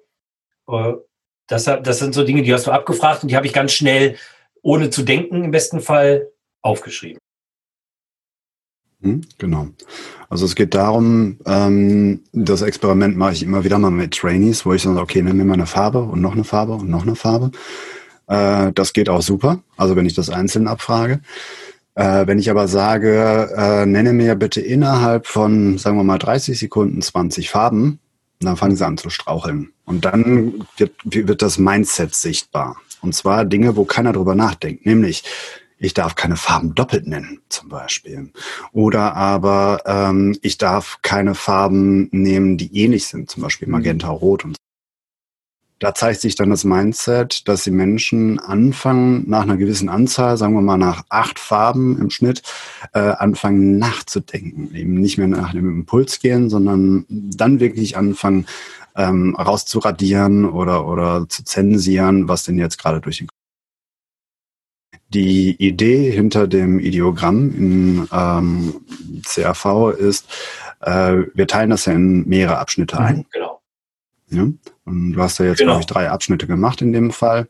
Und man kann sich das so ein bisschen vorstellen, wie man bekommt jetzt das gesamte Target äh, entgegengesetzt. Wir nehmen immer so zwei Klischee-Targets. das ist einmal der Eiffelturm und einmal die Pyramiden von Gizeh. Die verwenden wir auch nicht in Train, äh, Trainings, äh, Trainings ähm, weil das wirklich sehr klischeehaft ist beim Remote Viewing. Ähm, aber nehmen wir mal äh, den Eiffelturm als Beispiel. Kann man sich vorstellen, als würden, äh, würde dieser Eiffelturm in drei ähm, Abschnitte zerteilt werden. Das heißt, wir haben im ersten Abschnitt haben wir zum Beispiel die Stadt außenrum, im zweiten Abschnitt haben wir den Eiffelturm als solches und im dritten Abschnitt die Tätigkeiten und Personen vor Ort. Würde man das jetzt alles in einem Abschnitt machen, dann kann man sich das so vorstellen, wie kennen wir vielleicht alle, irgendwie Mama sagt, äh, äh, räum das Zimmer auf und dann schubsen wir alles ins Regal rein, äh, beziehungsweise in den Schrank rein. Ähm, und was passiert, wenn man dann den Schrank wieder aufmacht? Da fliegt einem alles entgegen. Ja, das ist dann einfach zu viel auf einmal. Ähm, deswegen machen wir eben diese Absätze, dass man sich da, naja, der Schrank hat Regale, ne? dass man sich Regal für Regal durcharbeiten kann. Genau. Und das haben wir dann das zweites Mal gemacht. Da habe ich dann hier die etwas, äh, das ist ein längeres, größeres Skribbel aber auch wieder aufgeteilt in drei Teile, mhm. dann wieder beschrieben, die einzelnen, diese drei Teile, und dann hast du wieder angefangen, mich abzufragen nach Farben, äh, Struktur, künstlich oder nicht und solche Dinge. Ne? Das, ja, war dann eigentlich nochmal recht ähnlich. Warum machen wir das zweimal? Weißt du das noch? Äh, nee, das weiß, Den Trainee nee, das ich ehrlich gesagt äh, nicht mehr. Warum ist schon, schon echt lange her, dass wir das gemacht haben. Beim letzten Mal hätte ich das doch gewusst. Nein, weiß ich jetzt nicht mehr. Sag mal. Okay. Ähm, machen das zweimal, weil in der ersten Stufe eins, das kannst du theoretisch sogar prüfen, äh, wird in der Regel erstmal das beschrieben, was um einen herum ist, beziehungsweise was einen den Tag ah, beschäftigt. Okay. Das heißt, das ist so ein bisschen der Cache im eigenen Kopf, wird mhm. erstmal leer geholt. Die zweite Stufe eins, das sind dann in der Regel schon targetrelevante. Ah, ja. Genau, dann haben wir weitergemacht. Hier, das ist jetzt mal die Auflistung. Ähm, da haben wir jetzt nochmal verschiedene Aspekte des Targets abgefragt. Ne? Also Farben, Gerüche, Geräusche, Oberfläche, Geschmack, Temperatur, Dimension. Also da sind wir jetzt schon mal etwas präziser geworden. Äh, nicht nur präziser, beziehungsweise wir haben eigentlich nur ähm, das Wahrnehmungsfeld erweitert. Wir sind ja vorher mhm. nur bei Farben und Oberflächen gewesen, wir haben es jetzt erweitert. Die Stufe 2 ist aber in dem Sinne, ich sag mal, anders aufgebaut, weil sie nochmal eine bestimmte Funktion hat. Und zwar untersuchen wir das Target kategorisch. Welche Farben sind im Allgemeinen da, welche Oberflächen sind im Allgemeinen da? Und ähm, das hat etwas mit der Reihenfolge zu tun, also die Reihenfolge, wie es abgefragt wird, Farben, Oberflächen, Gerüche, Geräusche, Temperaturen, ähm, Dimensionen, Geräusche und Temperaturen habe ich jetzt vertauscht, äh, weil es einen bestimmten Wahrnehmungs... Und zwar beginnen wir immer mm, mit den Dimensionen, also wenn wir einen Raum ganz neu betreten, beginnen wir immer mit den Dimensionen. Das ist das, was mhm. wir als allererst. Dann kommen wir erst zu den Farben. Welche Farben gibt dann kommen wir zu den Oberflächen, sofern wir etwas anfassen, aber wir können auch optisch schon unterscheiden, ob etwas glatt oder rau ist. Dann kommen erst die Gerüche und die Geschmäcker, wobei das im engeren Sinne derselbe äh, Sinne ist. Ähm, und die Temperaturen, da mache ich mal eine Klammer drum, da haben wir gar keinen Sensor für. Ähm, und anschließend äh, die Geräusche. Hm. Wenn wir jetzt diese Reihenfolge verändern würden, würde im Ablauf, also so wie die Daten im Gehirn verarbeitet werden, in den präfrontalen Kortex hineingelangen und wir würden sofort wieder an. Ah, okay. Man kann es prüfen, ganz einfach. Wenn ich jetzt sage, äh, fangen wir mal mit Dimensionen an, rund, rot, knackig und süß. Da haben wir sofort eine Schlussfolgerung, was das sein könnte. Durch diese kategorielle Abfragung, wenn ich jetzt sage, Farben rot, gelb, blau, grün, lila. Oberfläche rau, glatt, rutschig, glitschig. Und dann hingehe bei Gerüchen ein bisschen staubig, ein bisschen bitter und dann bei den. Also man merkt schon, ähm, da wird es deutlich schwerer, das zu assoziieren. Und das ist der Sinn der ganzen Sache, dass man die Daten, die am Target vorhanden sind, erfassen kann, ohne dass man sie mit einem und dann sollte ich ganz am Ende von dieser, von dieser Seite sozusagen auch noch, äh, ich glaube, das war sowas wie, wie, wie, wie finde ich das? Also ich habe jetzt, das war dieser A1-Aspekt, ne? schön, interessant, lieblich, nett habe ich da hingeschrieben. AI, AI. Ja. Das steht für ästhetische ja. Impressionen. Ähm, das wird auf jeder Seite gemacht. Und zwar ist die Information nicht für den Viewer, sondern für den Monitor. Und zwar sind die Monitore natürlich in der Pflicht genommen, darauf zu achten. Erstens, ob der Viewer sich gerade auf dem Weg ins AOL befindet, ob der Viewer sich noch wohlfühlt oder gegebenenfalls sogar körperlich ähm, Schwierigkeiten bekommt. Wenn jemand jetzt zum Beispiel eine Session anfängt und es ist ihm ohnehin übel und das Target ist eine Achterbahn, äh, dass man dann dementsprechend auch als Monitor eingreifen kann. Ganz interessant, so ein kleiner Geheimtipp an alle Monitore. Wenn der Viewer schreibt interessant, dann braucht man nur eine Seite abwarten und es produziert sich ein neues AOL. Warum? Weil wenn der Viewer etwas interessant findet, dann wird er sich bestimmte Aspekte genauer anschauen und ziehen. Das Lieblings-AI äh, eines jeden Monitors ist. das war auf jeden Fall in der zweiten Session bei mir ganz, ganz stark, weil kommen wir nachher zu. Aber das, äh, genau. Mhm. Äh, dann sind wir zu, da machen wir bei Stufe 3. Da haben wir jetzt, wenn ich das richtig in Erinnerung habe, ähm, gewisse Teilsegment, Teilelemente uns angeguckt. Ne? Das ist das hier. Also wir haben, ähm, da sind sechs verschiedene, nee, sechs eigentlich noch, nee, fünf, na genau, das hier oben ist eigentlich was anderes. Da haben wir uns jetzt, genau, da haben wir uns jetzt äh, verschiedene äh, ja, Elemente angeguckt. Mhm. Äh, die Stufe 3 soll die ersten klaren Formen abbilden. Es gibt in der, ich nenne es mal RV-Szene, einen ganz skurrilen Mythos. Und zwar, dass die Stufe 3 so eine Art äh, Fotokopie des Targets sein Pyramiden von Gizeh, am besten drei Pyramiden hintereinander und dann noch den, die Sphinx davor geparkt und, und ein paar Dünen und Kamele und sonst was. Nein, das ist es nicht. Das ist ein ganz großer Irrglaube und vor allen Dingen auch ein fataler Irrglaube. Deswegen bin ich froh, dass ich es jetzt hier mal aufklären darf. Ähm, es geht hierbei darum, dass man die signifikantesten Puzzleteile aus dem Gesamtbild heraus. Stellen wir uns vor, wir hätten ein 1500 Teile Puzzle und stellen wir uns vor, das wäre, es gibt ja so mhm. Klischee-Puzzles und eines davon ist Neuschwanstein. Hm? Hat jeder bestimmt schon mal gesehen. So, signifikant heißt, ich möchte gerne einen Teil, ein Puzzleteilchen haben von Neuschwanstein selber. Ich möchte gerne einen Teil, wo der Nadelwald außenrum ab. Vielleicht noch ein Teil des Sees am Fuß des Berges. Damit habe ich alle signifikanten Elemente beisammen. Was man hier noch berücksichtigen muss, ist, das Target ist natürlich dreidimensional, nicht zweidimensional, so wie, ähm, naja, man das von Standard-Puzzles kennt. Das heißt also, es kann durchaus auch noch der Aspekt eines Throns oder eines Thronsaals auftauchen. Ähm, es geht dabei hier nicht darum, das gesamte Bild, äh, Target abzubilden. Das funktioniert nicht, weil viel zu viele Aspekte ähm, ja im Prinzip abgebildet werden könnten. Also ein bisschen komplizierter. Sagen wir mal so, wenn ich jetzt einen, ähm, was nehmen wir, einen Berg viewe, dann ist dieser Berg ein massives Objekt zusammenhängt. Das kann ich durchaus schon in einer Skizze darstellen, weil es ein Objekt wenn ich mir jetzt aber ein Haus nehme, irgendein x-beliebiges, dann gibt es da 30 Millionen Schrauben drin, 45.000 Holzbalken und so und, viel, so und so viel Steine und so weiter. Und der Viewer beschreibt jeweils ein Element da. Es wäre also ein fataler Fehler, diese zusammenzuschrauben und dann zu sagen, jo, das ist jetzt das Target. Was passiert, wenn man ein Bild hat, wo eine Lokomotive drauf ist und ein Pferd, ein bisschen Wiese und Vulkan. Man würde das jetzt alles zu einem Objekt zusammenschmelzen würde etwas merkwürdig. Super cooles Monster gegen Godzilla kämpfend vielleicht. Genau. So, und die Stufe 3 fordert einfach nur auf, die wesentlichen Elemente, die optisch erfassbar sind, zu skizzieren. Genau, das haben wir gemacht. Also ich halte es nochmal einmal hier hin. Wir benennen das ja dann auch nochmal besser ein. Äh, genau, fand ich auf jeden Fall. Kannst ja, also genau, was haben wir denn hier? Also wir hatten ja einmal zum Beispiel hier äh, das war einmal ein Kreis, in dem ganz viel so wirbelig drin ist. Also man sieht, das habe ich versucht mit diesen Pfeilen sozusagen darzustellen. Äh, was habe ich dazu noch zugeschrieben?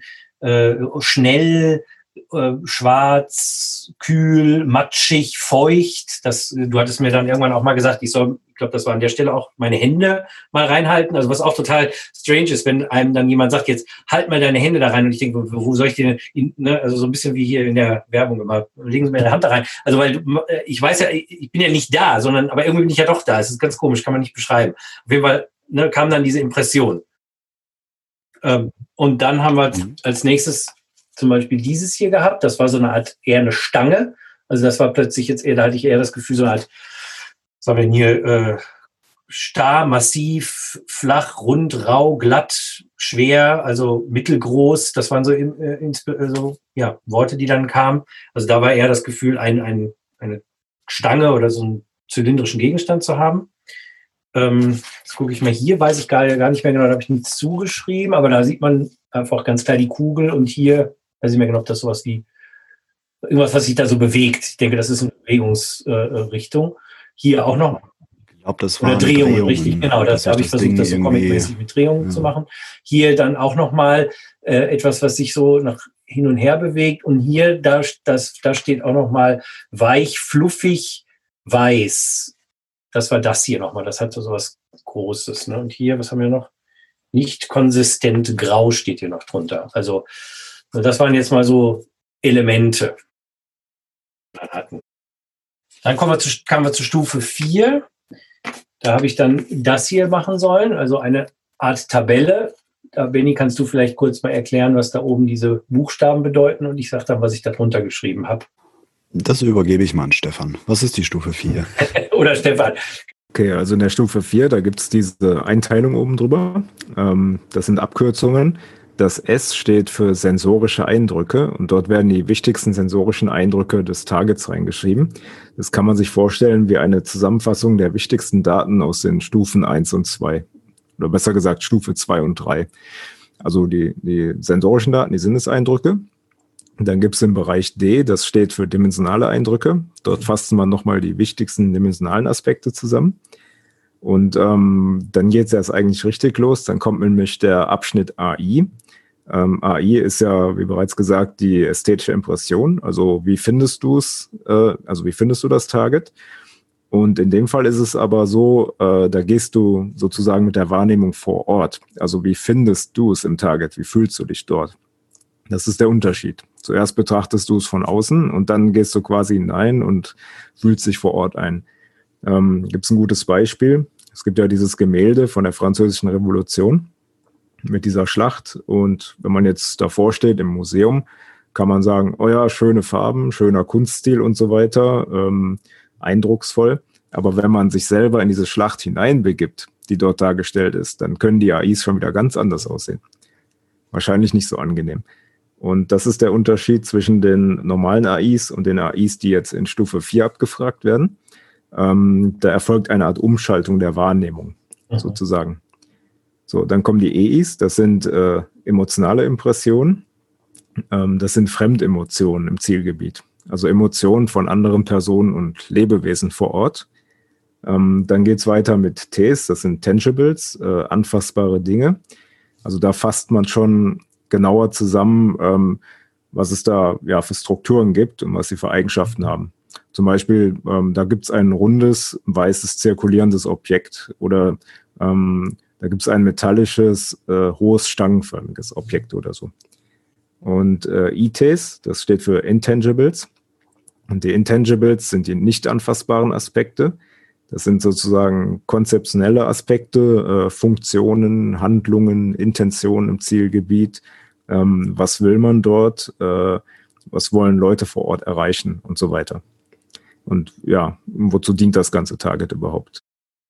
Und ja, dann gibt es noch Ablagespalten für AOLs. Also falls man analytische Überlagerungen hat, die kann man dort ablagern. Und ja, dann geht's weiter. Also die Stufe 4 kann man sozusagen als äh, Zusammenfassung, beziehungsweise wenn man sich das Target wie ein Buch vorstellt, jetzt mal metaphorisch gesehen, ähm, dann sind die Stufe 1 bis 3 quasi das Cover und der, ähm, der Klappentext. Und die Stufe 4 ist das Inhaltsverzeichnis des Buches. Und dort suchen wir uns quasi einzelne Kapitel raus, die wir dann genau untersuchen wollen. Das sind dann die einzelnen Eindrücke, die in Stufe 4 aufgelistet werden. Genau. Dann kommen wir zu Stufe 4. Was hast du denn da, was hast du denn da teilweise geschrieben, Roland?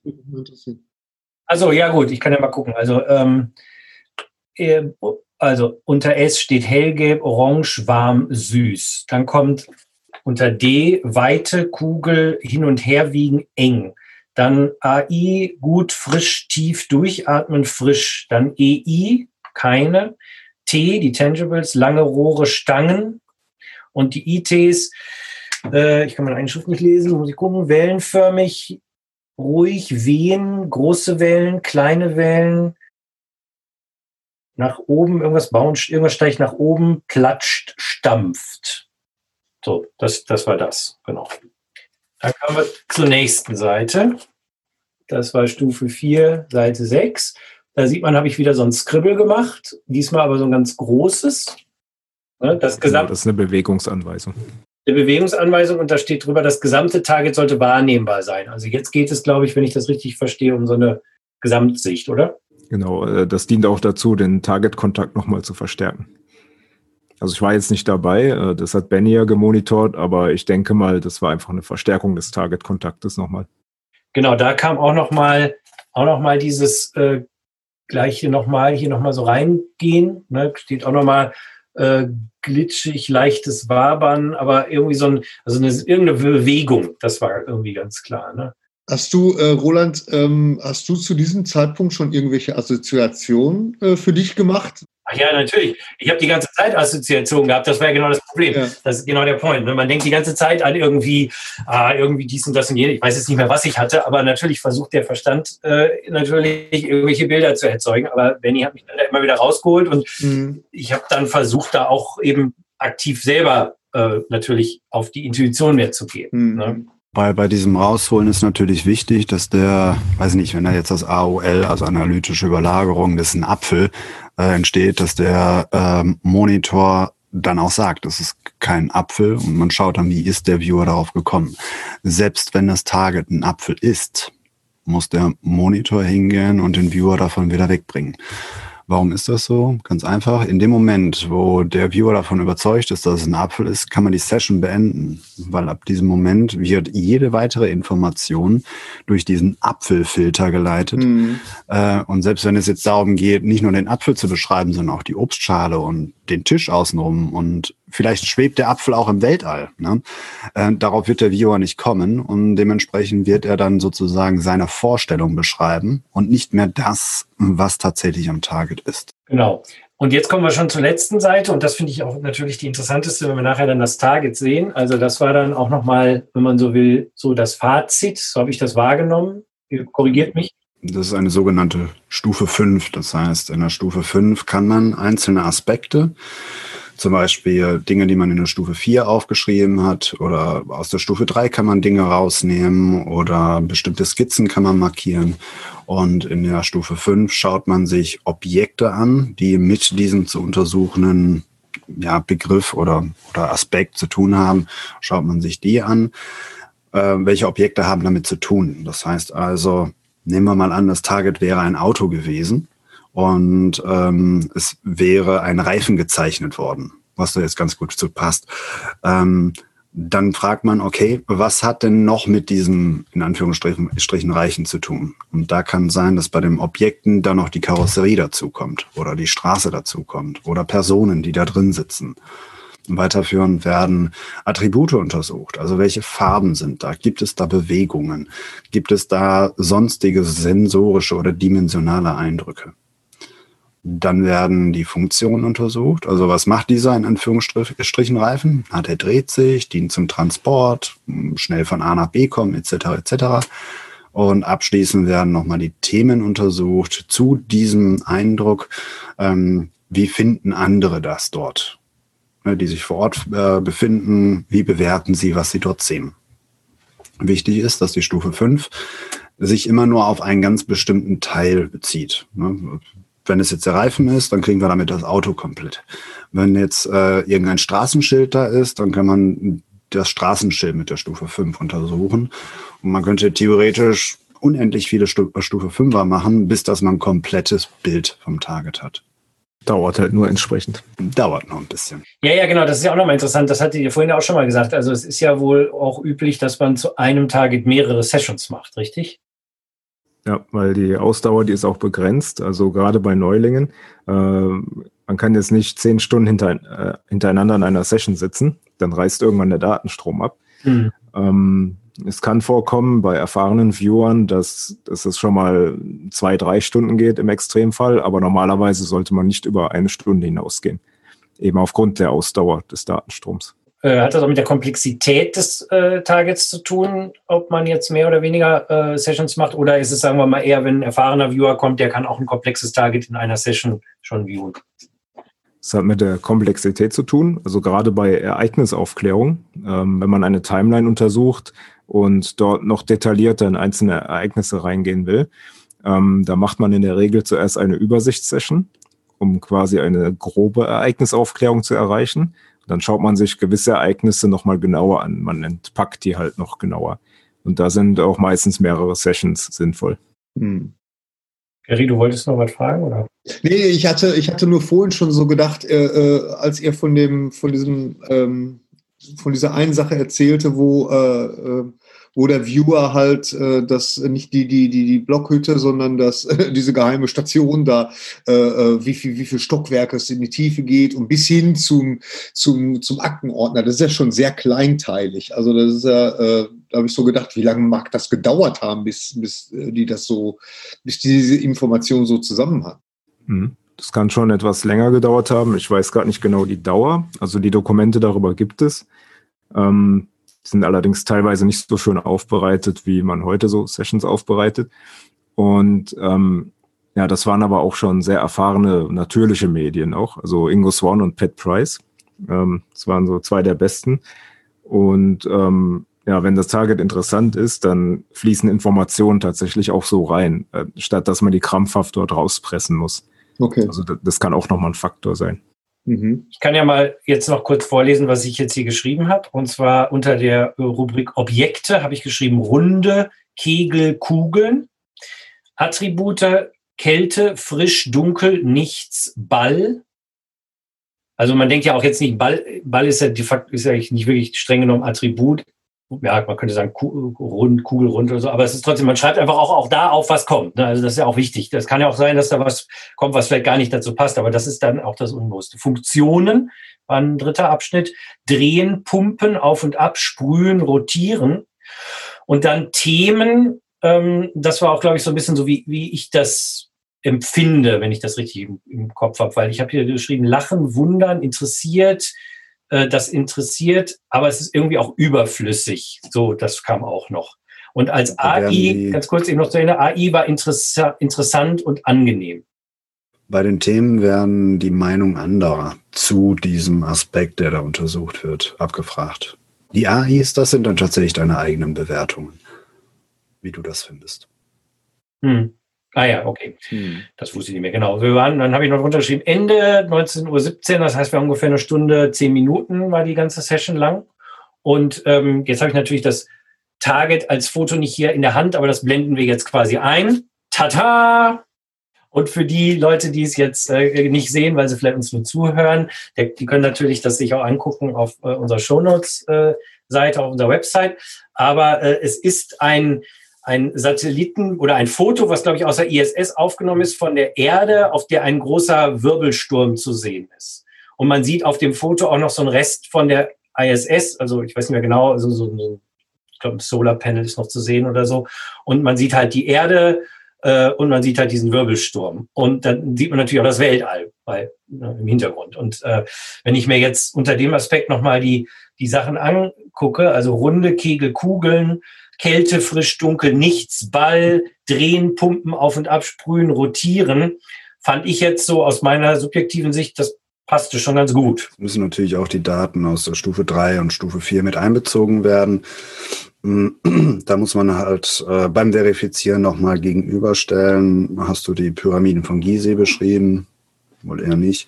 Ein Eisbär auf einer Eisscholle? Auch eher nicht. Ähm, man kann sich überlegen, welche Objekte, Strukturen, wie auch immer, würden zu den Beschreibungen passen, die du da ermittelt hast. Und dann stellt man relativ schnell fest, da wird die Auswahl sehr klein. Genau. Wobei das natürlich auch nur eine Stufe 5 Session ist, die eine Stunde, zehn Minuten gedauert hat.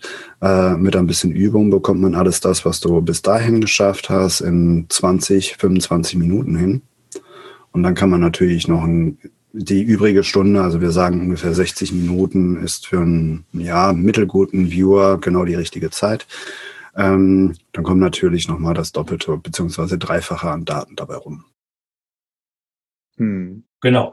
Also wie gesagt, ich war ja schon baff, dass das überhaupt irgendwie äh, aus äh, passen könnte. Also ist jetzt nicht, dass ich äh, skeptisch über äh, bin, was die was Remote Viewing an sich betrifft, weil da habe ich mich lange genug beschäftigt, um zu wissen, dass das funktioniert. Aber das ich das jetzt auch, sagen wir mal, zumindest halbwegs kann. Also das ist ja dann auch mal wieder interessant. Also ich meine, wie gesagt, das ist ja Anfänger, das ist so wie, ne, irgendwie, man hat es gerade mal eben so geschafft, das Fahrrad so halbwegs zu halten, bevor es wieder umfällt beim Fahrradfahren. Aber das fand ich schon mal interessant. Also wie gesagt, das hat nichts mit mir zu tun, das ist mir auch klar. Aber äh, jedem anderen wäre das wahrscheinlich genauso ergangen. Aber ich glaube, es ist natürlich ein Gefühl, interessantes Gefühl, wenn man selber äh, erfährt. Ne? Also das mhm. ist natürlich irgendwie, oh, okay, wow. Da war ja auch ein bisschen der Grund, warum wir es gemacht haben. Dafür ist auch das Protokoll entwickelt worden, dass auch Menschen, die man jetzt nicht unbedingt in die Medienecke packen, also nicht Nachrichtenecke, sondern halt äh, begabten Ecke packen würde, ja, ja, klar. Ähm, dass halt auch, ich sag mal, der grob, grobe Durchschnitt das kann. Dass die Grundveranlagung vorhanden sind, vorausgesetzt, man denkt nicht drüber nach. Ja. Hm. Ja, da, da kommen wir ja auch später sicher noch zu, wenn wir mal über die Implikationen da sprechen. Ne, was, was, was, was sagt das überhaupt aus über die Zusammensetzung des Bewusstseins, der, der Realität und all dieser ganzen Dinge? Das wird ja später nochmal sehr interessant. Aber es ist einfach schon mal spannend zu sehen, okay, das war jetzt, und das war jetzt so, so das, ich sag mal, auch das Basic 101 Target erstmal, ne? also irgendwie ein Foto zu viewen. Also ein, ein Bild, wie du sagst, ob es jetzt die Pyramiden sind oder R2D2 oder wer auch immer, äh, dass man einfach sagt, okay, das hier ist das Bild und das, das viewen wir jetzt erstmal. Ähm, mhm. vielleicht.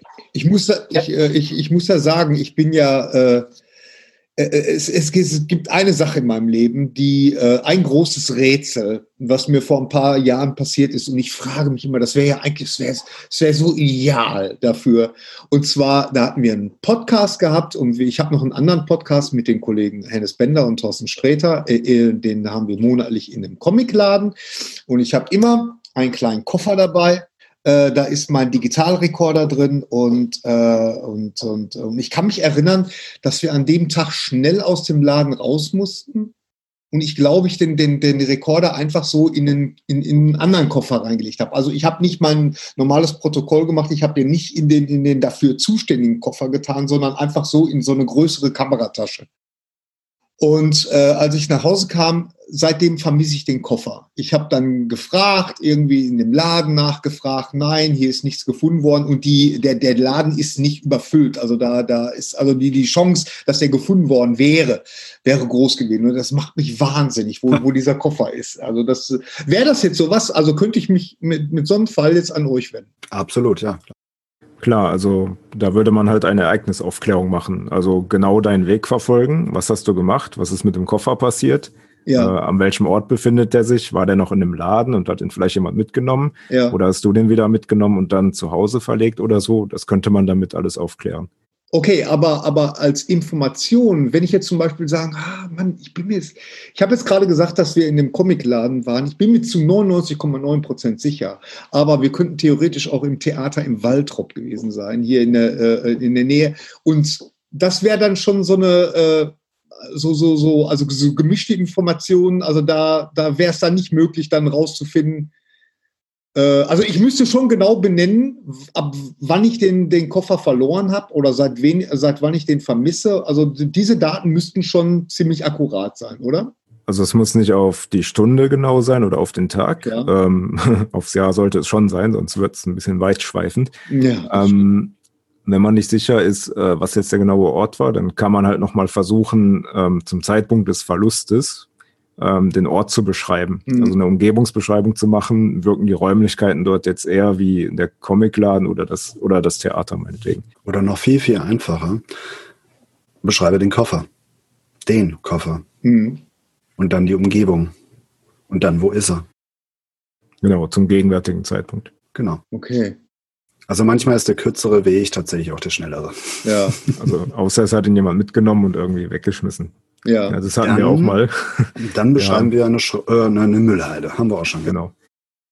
Es hat mal jemand ein Zeugnis verloren und war sich ganz sicher, also bei einem Umzug ist ein Zeugnis nicht mehr wieder gefunden worden und war sich ganz sicher, das muss irgendwo sein in der Wohnung. Und bei der, in der Session kamen dann nur Eindrücke raus wie ähm, gasförmig, lodernd und irgendwelche Greifarme, die irgendwas hochheben. Oh Gott, oh Gott, ja. Und ähm, ja, das waren im Prinzip äh, Beschreibungen aus einer Müllverbrennungsanlage. Also das Zeugnis war weg. Das war schon verbrannt. Okay. Mhm. Was, was, was, ich noch äh, spannend finde, und vielleicht nochmal eben kurz, das hatten wir ganz am Anfang, habt ihr ja schon oft darüber geredet, ne? also die, die Kaffeetasse, die, die, die Einzelteile, die zersplittert am Boden liegen und so. Und das fand ich hier ja auch, dass wir, wir haben ja wirklich nur Elemente beschrieben. Und das passt ja auch zu dem, äh, ne, dass es darum nicht darum geht, dass das Target zu identifizieren, sondern wirklich nur die Elemente zu beschreiben, also das Wahrnehmen nochmal und, und eben nicht wirklich äh, selbst zusammenzusetzen. Also das war jetzt hier auch, ich, wie wäre das denn jetzt gewesen, wenn wir, was wäre denn jetzt eigentlich gewesen, wenn das ein blindes Target gewesen wäre, wenn ihr auch gar nicht gewusst hättet, was, was wir suchen? Also hätten wir, würden jetzt Leute dann da sein und würden aus diesen Dingen versuchen, was zusammenzusetzen und also es gibt verschiedene Arten, wie sich ein AOL zusammenbauen kann. Als erste Regel, Nomen ist Omen. Das heißt, alles, was benannt wird, ist automatisch schon AOL. Also, ja, da ist ein Baum. Das muss kein Baum sein. Überhaupt nicht. Das kann auch sein, dass es irgendein, weiß nicht, es gibt für Aquarien diese hm. Wurzeln, die ja. man da reinschmeißt. Kann sein. Hm. Das heißt, Nomen ist Omen ist direkt zu streichen. Beziehungsweise aufzuschlüsseln und zu gucken, wie ist man darauf gekommen. Ähm, dann gibt es aber auch das Malen mit Worten. Ich nehme mal ein Beispiel. es ist zylindrisch, es hat eine, äh, eine raue Oberfläche, es ist ein bisschen nachgebend, aber nicht allzu sehr. Nach unten gibt es mehrere Ausläufer, die wiederum Ausläufer haben. Nach oben hin äh, hat es auch Ausläufer, da ist aber das Geräusch von Rascheln und viel Grün. Mhm. Was ist ja. es? So, der Verstand fängt also jetzt an zusammenzubauen, mhm. was das sein könnte. Dann sind wir wieder beim Baum. Ähm, das muss ein erfahrener Monitor drauf haben, dass er, er wirklich erkennt, ob da jetzt mit Worten gemalt wird, also ob der Viewer jetzt nur ein Bild, was er im Kopf hat, beschreibt, er damit aber nicht rausrücken will, äh, oder aber ob es jetzt ein spontaner Eindruck ist, welcher vielleicht tatsächlich aus dem Target kommt. Ne, das könnte jetzt in dem Fall vom Wirbelsturm, könnte das, das weiß nicht, Mixer sein. Das ist nicht falsch, ist aber auch nicht richtig. Ne? Also Mixer streichen. Die Eindrücke, die dabei rauskommen, da wirbelt was um, äh, umher, da wird vielleicht irgendwas verkleinert, äh, irgendwie eine Flüssigkeit ist unterwegs. Diese Eindrücke sind alle richtig. Die Schlussfolgerung, dass es ein Mixer ist, aber nicht. Nomen ist Omen.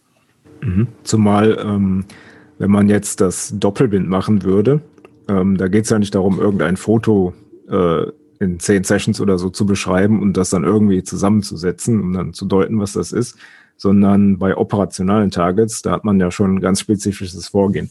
Also man hat zum Beispiel ein Satellitenbild, da ist ein Gebäude drauf, also so hätten wir das jetzt damals beim Militär gemacht und man möchte jetzt einfach wissen, was ist in diesem Gebäude drin. Da ist das Target, beschreibe das Gebäude und was halt innen drin ist. Also erstmal das Gebäude beschreiben, dass man sieht, dass der Viewer on Target ist und dann äh, halt das, was der Monitor auch nicht wissen kann, äh, zu beschreiben, was da drin ist. Und das machen dann mehrere Viewer und äh, aufgrund dieser verschiedenen Daten, wenn die dann kohärent sind, versucht man dann halt zu interpretieren, was da tatsächlich drin ist, was dort gemacht wird. Das wäre so ein operationales Target im klassischen Sinne von damals. Also wenn jetzt 15 Leute beschreiben, naja, da schwimmen halbnackelte Leute hin und her und hin und her und kriegen eine Trophäe, dann kann man sagen, okay, Hallenbad, Haken dran. Okay. Mhm. Ja, aber er sagt, da schwimmen irgendwelche äh, riesigen Metallhülsen umher, die zusammengeschweißt wurden ähm, und irgendwelche Raketen an Bord haben. Da würde man eher sagen, okay, ist vielleicht eine U-Boot-Werft. Aber genau, wo du gerade sagst, jetzt Raketen an Bord. Also ich meine, bei den erfahreneren Remote-Viewern, wie ist denn das? Also ich habe ja jetzt so äh, wirklich sehr, ich sag mal, abstrakte Begriffe beschrieben. Ne? Also Farben und Formen und so. Aber ich habe ja jetzt nicht zum Beispiel, das ist eine Rakete, weil eine Rakete wäre ja fast schon wieder eine eine, wie habt ihr es gerade, AOL? Fast eine AOL, genau. Ja. Also, ähm, also das ist, ähm, was du beschrieben hast, das war ja bis Stufe 5 ja. jetzt, ganz grob, äh, einfach eine Trainingssession. Das ist sogenannte Low-Level-Data, mhm. also noch niedrig aufgelöste Daten. Das sind einfach äh, ein, grobe Rohdaten, kann man sagen, grundlegende Sinneseindrücke. Ähm, später, wenn man quasi weiter in diesem Zustand drin ist, in Stufe 6, dann werden die Daten auch komplexer. Da kann es auch schon mal sein, okay, ähm, ich sehe irgendeine Landschaft, da sind, da sind äh, Laubbäume und Nadelbäume und da steht ein Gebäude mit einem roten Dach und ähm, da fahren irgendwelche Fahrzeuge hin und her. Das ist dann durchaus legitim. Also das muss dann kein AOL mehr sein, weil dann kommt man zu den High-Level-Data, dass sich das schon automatisch besser zusammensetzt. Aber in den vorigen Stufen, da muss man auf jeden Fall das AOL-Management machen, mhm. weil sonst rutscht man rein. Stufe 6 ähm, bei einem trainierten Viewer, da tauchen in Stufe 6 quasi keine AOLs mehr auf, die meiste Zeit. Wichtig ist dabei, dass man auch in der Ebene mit den Laubbäumen und sonst irgendwas ähm, auch ein Einhorn zulassen kann, wenn da ein Einhorn durchrast mit 120 km/h. Ähm, das heißt, man muss nach wie vor auch als Viewer ergebnisoffen sein. Also beschreib doch mal das Beispiel mit dem Einhorn. Genau, ähm, das war so ein, so ein Fehler, der ist mir mal passiert vor einigen Jahren. Ähm, und zwar ging es dabei darum, einen Hund zu lokalisieren, der äh, entlaufen ist. Und ich hatte damals so einen Abschnitt einer Autobahn beschrieben. Ich wusste natürlich nichts davon. Ähm, und beschrieb dann, dass da ein Einhorn mit 120 Sachen so am, äh, äh, im Blickfeld vorbeigerast ist.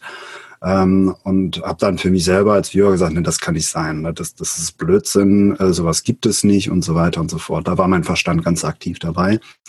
Ähm, und später hat sich herausgestellt, ja doch, doch, also da in der Nähe vom Autobahnkreuz, ähm, da ist eine Kuscheltierfabrik und diese Kuscheltierfirma, die hat als Logo auf ihren LKW so ein fettes Einhorn. Ne? Und das ist natürlich dann einmal über die Autobahn drüber gebrettert und das habe ich wahrgenommen. Also High-Level-Datas äh, sind auch nicht komplett gefeit für AOLs. Also ich sag mal so, mh, hm, man merkt mit einem gewissen Training zu unterscheiden, ob sich eine Information aus dem Bauch oder aus dem Hinterkopf etabliert mhm. oder ob ich jetzt gerade kognitiv zusammenrechne. Das kann jeder mal für sich zu Hause prüfen. Ähm, einfach mal fünf Farben wild drauf losraten und dann im Vergleich mal ganz gezielt Objekte im Zimmer anschauen und die Farbe nennen. Das sind zwei völlig unterschiedliche Modi, in denen man das macht.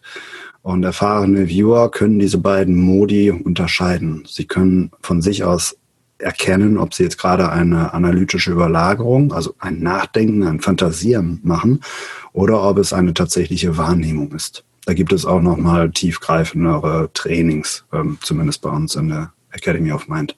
Genau, also grundlegend gilt immer ähm, nicht, nicht benennen, sondern nur beschreiben. Mhm. Und äh, wenn hinter die Informationen dann high-level-mäßig fließen, also dass man sowieso schon so viel Information hatte, dass man sich jetzt sicher ist, okay, ich beschreibe hier irgendeine Landschaft und äh, da geht es um irgendein Gebäude. Das kann man dann in den höheren Stufen ruhig machen, äh, wenn man halt dieses AOL-Management beherrscht. Und wenn man so weit, so weit quasi rechtshirnig schon weggeschaltet ist, dass das funktioniert, dieses Fließen. Es Aber gibt in, ich bin mir nicht sicher, ich glaube in Belgien, ich kann mich irren, gibt es ein Haus, das steht auf dem Kopf. Also das Dach, mhm. das ist auf dem Boden ja, ja, ja. Ne? und das vermeid, der vermeintliche Rumpf ist halt oben. Wenn ein Stufe 6 Viewer dieses Haus wieder dreht, damit es richtig auf dem Boden steht, dann ist das eine analytische Überlagerung. Mhm. Wenn der Viewer dieses Haus authentisch auf dem Kopf wahrnimmt und das auch so wiedergeben kann, dann viewt er gerade. Genau. Ja, aber das erfordert dann wahrscheinlich wirklich eine ganz schön große Erfahrung, gerade in so einem Fall, wie du ihn jetzt gerade beschreibst. Ne? Weil ich meine, da würde ja jeder eigentlich erstmal sagen, ja, da habe ich irgendwas komisch im Kopf, auf den Kopf gestellt. In Wirklichkeit muss es ja so rum sein. Ne? Also das. Genau. Ja. Ja, ein paar Jahre braucht das schon äh, intensives Training. Also nicht nur ein Seminar, da lernt man natürlich die Grundlagen. Ja. Das ist vielleicht wie beim Führerschein machen. Äh, man kann dann fahren, aber das heißt nicht, dass man dadurch ein erfahrener Fahrer ist. Man muss erst mal ein paar Jahre fahren. Mhm. Das ist dann halt die Sache. Ist wie bei allen Sachen, die man lernen kann. Ja, ja, klar. Ähm, auf, auf diese ganze, wie man es lernt, die Kurse und so kommen wir nachher auf jeden Fall auch noch, äh, weil da haben wir sicher auch noch ein paar Fragen. Ich würde jetzt gerne vielleicht so für den Abschluss unserer ersten Session ähm, nochmal einmal kurz auf die zweite Session kommen. Äh, die will ich jetzt nicht so im Detail durcharbeiten, weil das wird vielleicht auch ein bisschen äh, langweilig werden für die einen oder anderen. Aber ich fand es total spannend, ähm, weil es um was ganz anderes ging. Es war eine äh, Stufe 6 Session, ne? also ähm, wo wir jetzt schon die nächste, die, die extra Stufe noch dazugeführt haben. Ähm, Benny, willst du vielleicht ein paar einleitende Worte dazu sagen oder soll ich dann einfach gleich also grundsätzlich äh, darf man jetzt nicht verwechseln. Ähm, Stufe 1, 2, 3, 4, 5 äh, wäre jetzt nur Bildertargets und Stufe 6 ist was völlig anderes. Man kann auch ein Bildertarget, also jetzt diesen Wirbelsturm noch mit Stufe 6 untersuchen und die Kuh, die dadurch die Gegend gewirbelt wird, äh, äh, lokalisieren und beschreiben und gucken, was hat sie für eine Persönlichkeit und warum ist ausgerechnet in diesen Wirbelsturm geraten und so weiter und so fort. Äh, Stufe 6 sagt nur aus, dass es nun in die ähm, tiefen Daten geht, dass es da verschiedene Werkzeuge zur Verfügung gibt, um zum Beispiel Personen zu untersuchen oder Zeitabschnitte zu untersuchen und so weiter und so fort. Genau. Ähm, das, was wir hier gemacht haben, das ist neben dem ähm, Verifikationstargets, so nennen wir das, was wir mit dem Wirbelsturm gemacht haben, also etwa ein Ergebnis, was ich auch wirklich vergleichen kann, das, was wir jetzt gemacht haben, äh, ist ein operationales Target. Das heißt, es gibt jetzt nicht unbedingt etwas, was man optisch abgleichen kann. Zudem kann man dieses Target auch nicht nach dem Auflösen der Session sofort verifizieren, sondern muss gegebenenfalls eine Weile abwarten. Ne?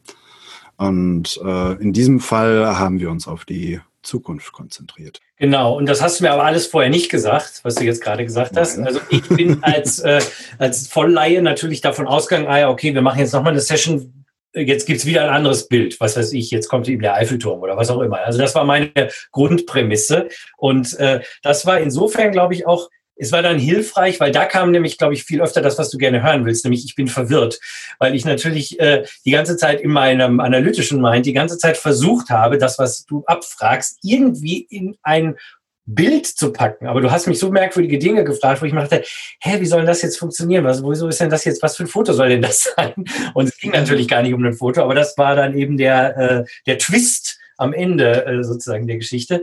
Also ich gucke jetzt mal gerade, ähm, die, der Anfang war eigentlich genau wie vorher. Das brauchen wir jetzt nur mal ganz kurz in die äh, Kamera halten. Ne? Also wir haben ganz normal angefangen, Name, Zeitpunkt, äh, wer ist der Monitor und so weiter und so fort. Wir haben wieder das Ideo, die, die Koordinaten gemacht, das Ideogramm gemacht. Wir haben wieder äh, gewisse Dinge wie Farben und, und, und Form abgefragt, haben das gleiche dann auch nochmal mit einem großen Ideogramm gemacht, ähm, haben dann auch wieder, wie vorhin schon bei Stufe 3, einzelne Aspekte abgefragt und haben auch hier wieder äh, ein, kurz drauf einzelne ähm, Objekte also wie ich das glaubte, Objekte abgefragt. ne? Ich war ja keine Objekte.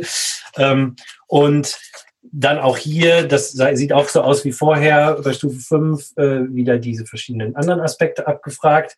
Und dann hast du mich aber was Neues gefragt, wo ich auch gar nichts mit anfangen konnte erstmal. Und zwar, warte, gucken, das ist die richtige Seite. Da habe ich sowas gemacht.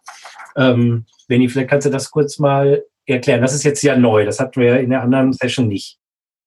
Das ist ein Graph. Ähm, vorab gesagt, das ist kein Standard-Tool, sondern ist eine Kombination von mehreren Werkzeugen, die man in der Ausbildung erlernen kann. Das sind an der Hand acht.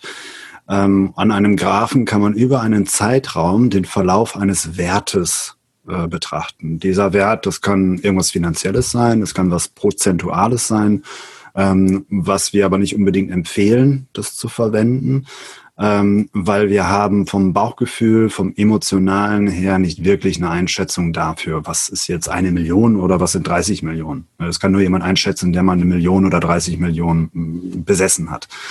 Ähm, hier geht es eher um so etwas, ja, was Emotionales, Begeisterung, Zuspruch. Ähm, vielleicht auch, dass man etwas ätzend findet oder sonst wie. Also durchaus Konzepte, mit denen der Viewer vertraut ist. So, und da haben wir einen Verlauf von einer Sache, die spoiler ich jetzt mal nicht, äh, untersucht. Ähm, Hier fängt's an. Genau, von einer Sache untersucht. Ich glaube, das war in dem Sinne, im, im Sinne von Zuspruch oder Aufmerksamkeit. Genau, hier oben drüber, also das Einzige, was du mir verraten hattest zu dem Zeitpunkt, war das Interesse von G2 an X. Damit war natürlich genau. sofort klar, was gemeint ist, aber ja. nein, just kidding. Klar. Also das war das, das, war das, was ich wusste. Äh, und äh, ich wusste zwar weder, was das bedeutet, noch wer G2 oder X ist, aber das war zumindest das, was, äh, was du mir gesagt hast. Mhm. Hm. So, und das, das, das Interesse von G2 an X entwickelt sich über einen, einen Zeitraum auf diese Weise. Dann haben wir hier abgefragt. Ähm, kurz. Genau, wir hatten einzelne Zeitpunkte dort fixiert. Genau. Also ich glaube, das waren die Hoch- und die Tiefpunkte ja. des Interesses. So diesen Punkt. Und da mal genau reingeschaut, äh, wie ist es zu diesen Bewegungen gekommen? Genau. Mhm.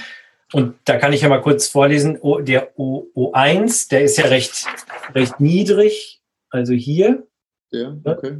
Da stand langweilige Zeitqualität, geruhsam, geschäftig, ruhig, äh, konzentriert, Feierabend von X, sie wollen ihre Ruhe, eintönig, bewegt sich nicht immer dasselbe. So, das war das bei O1. Dann bei O2, das ist dann hier, da merkt man, da ist, da geht die Kurve ein Stückchen nach oben.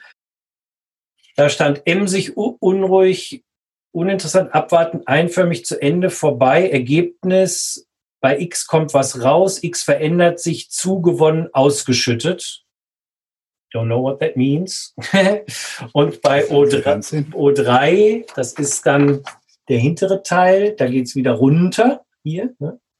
Da steht, äh, muss ich wieder lesen, fröhlich, emsig, offen, lustig, geschlossen, still, beendet, aus, schwarz. So. Und die das, das AI war aufregend, aber normal. So, das war das erstmal so. Mhm. Genau. No, das war jetzt der Verlauf, wie er wahrscheinlich ist, hm? soweit ich mich erinnere. Genau, genau. Und dann ging es weiter, nämlich mit so etwas hier. Das war mir zu dem Zeitpunkt dann auch neu. Äh, da gab es quasi G1 und G2 und dann, das nannte sich dann die Handlung von G1 und die Reaktion. Also wenn ich, hier ist eine Person, die handelt und wie reagiert die Person auf das, was gerade die andere Person gemacht hat. Also, Das war, glaube ich, zum Zeitpunkt U1 stand. genau, das stimmt, das haben wir dreimal gemacht. Das können wir jetzt nur zusammenfassen. Ne? Jeweils diese drei Punkte, die wir gerade auf der Graph gesehen haben, haben wir dann dreimal auch genauso abgefragt. Äh, nämlich das, ja, wie reagiert jetzt die Hand oder welche, wie ja, wie reagiert G2, also die eine Person oder eine Strichmännchen, auf das, was die andere Person, das andere Strichmännchen. Mhm. Äh, ich, ich lese da jetzt nur mal einmal vor äh, von, von dieser ersten Phase. Äh, G1, die Handlungen von G1 auf G2 sind tanzen, laufen, hüpfen, freundlich, nett, spielerisch, Offenheit, Chef, kraftvoll, Familie, Liebe, Unterhaltung, Kunst. Du hattest mich da auch manchmal so ein bisschen gepromptet, noch so, äh, ich glaube mal in Richtung, ich weiß gar nicht mehr, wie wir auf dieses mit Kunst und Unterhaltung kamen. Was hattest du mich da gefragt? Weißt du das noch? Oh, das ist ein bisschen Ja, das weiß ich jetzt auch nicht mehr genau, aber das- also du hattest es genannt, aber dann hatte ich, äh, glaube ich, darauf gefragt, wie ist, wie ist die Reaktion Ja. explizit. Und dann die Reaktion von G2 auf, auf äh, die andere war halt doof, blöd, genervt, gereizt, absurd, unwissenschaftlich, nicht ernst, ein Spinner. Und dieses AI ist unterhaltsam, lustig. So.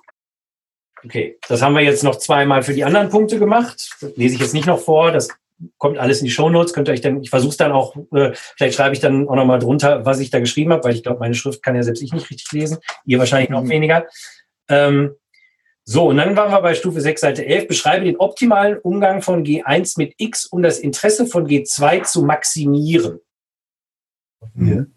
Genau, das war dann die Kehrtwende. Was müsst, müsste man tun, damit das Interesse steigt? Genau. Ähm, auch da haben wir diese Punkte wieder abgearbeitet.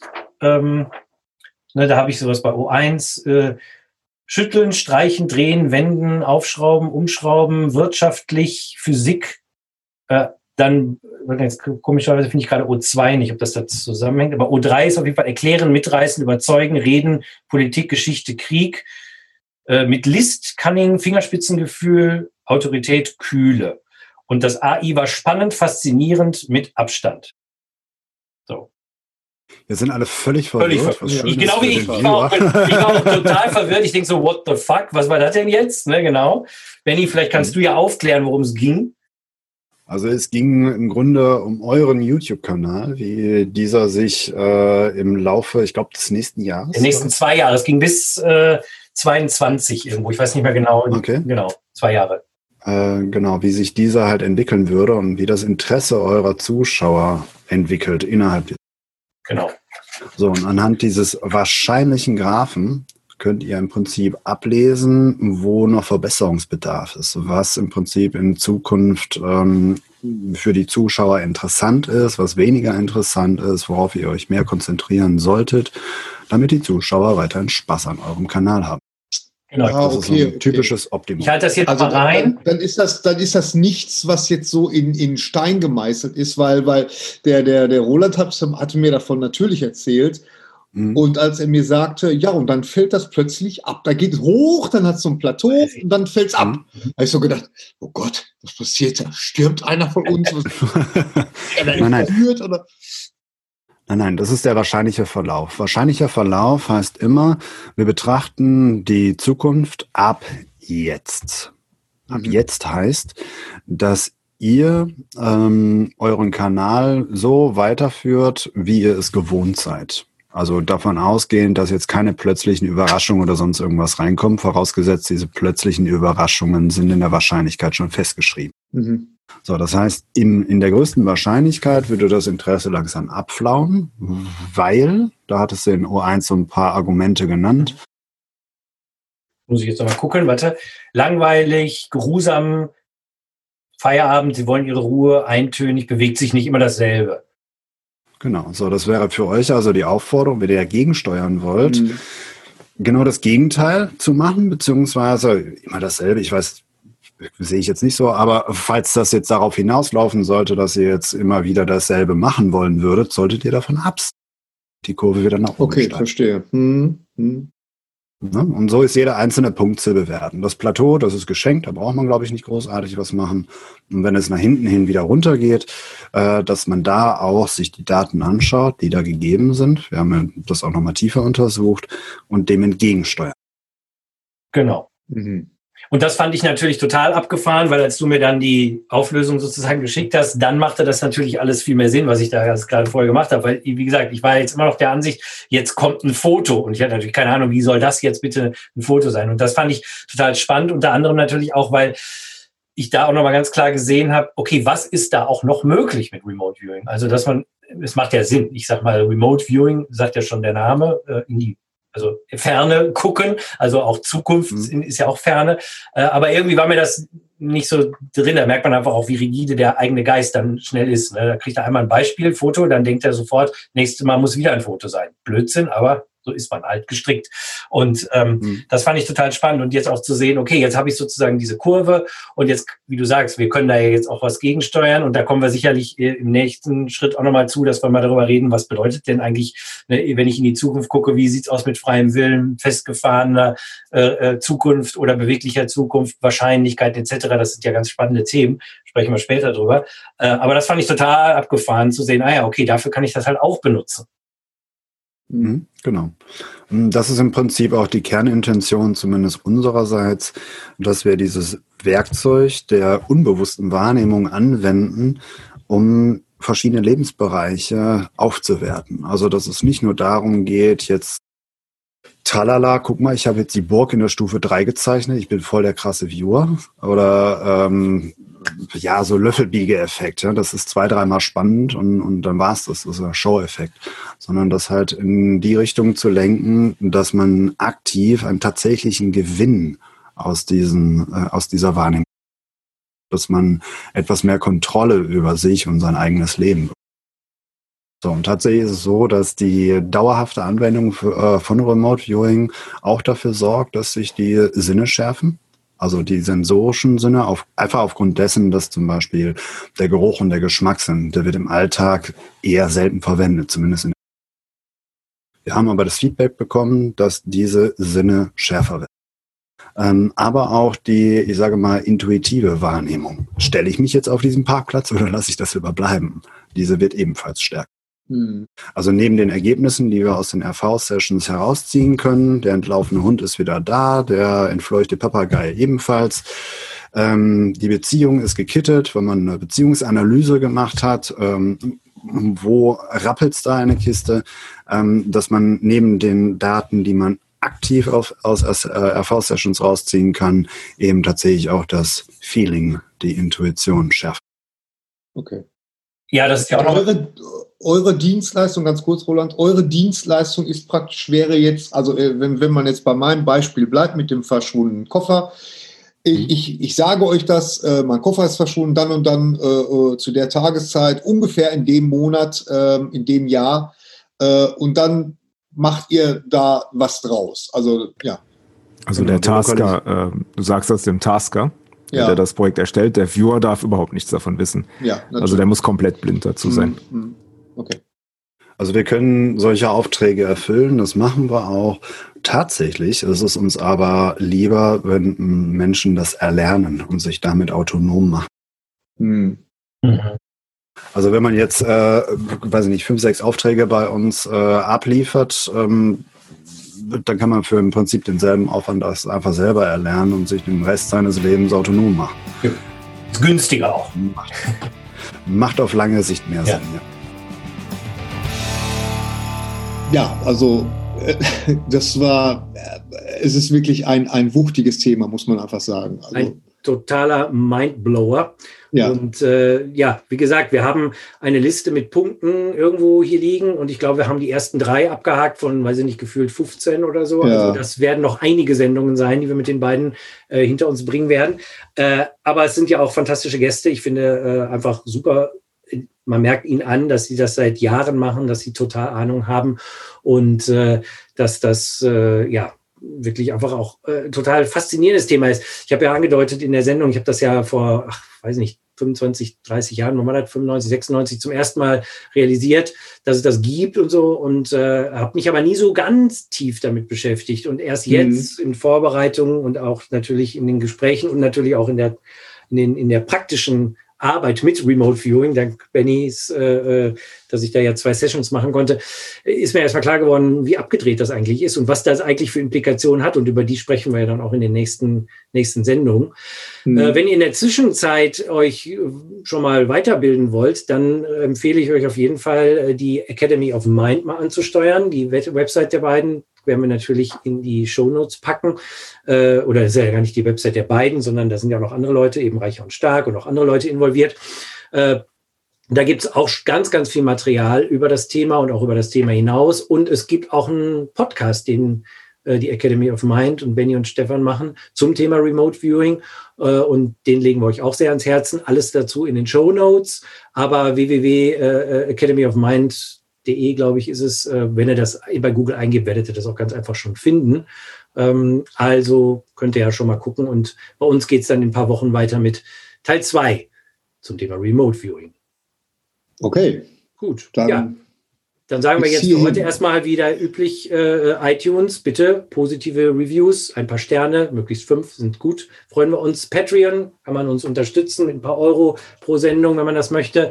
Äh, ihr könnt uns auf der Facebook-Seite viele Wege führen nach om. Ihr könnt uns bei viele Wege führen nach um äh, viele Wege führen nach om.com. Auf der Website könnt ihr uns Kommentare hinterlassen. Ihr könnt mir unter roland.mono23.com eine E-Mail schreiben. Ihr könnt uns bei VWFNO glaube, der Tag, an dem ich das einfach so sagen kann, das ist irgendwie, dann löst sich das Universum auf. Ich glaube, dann ist die Schöpfung vollendet. Äh, da könnt ihr uns per Twitter folgen und äh, ja, wie gesagt, Links und weiteres auf den äh, Show Notes unserer, äh, auf unserer Website.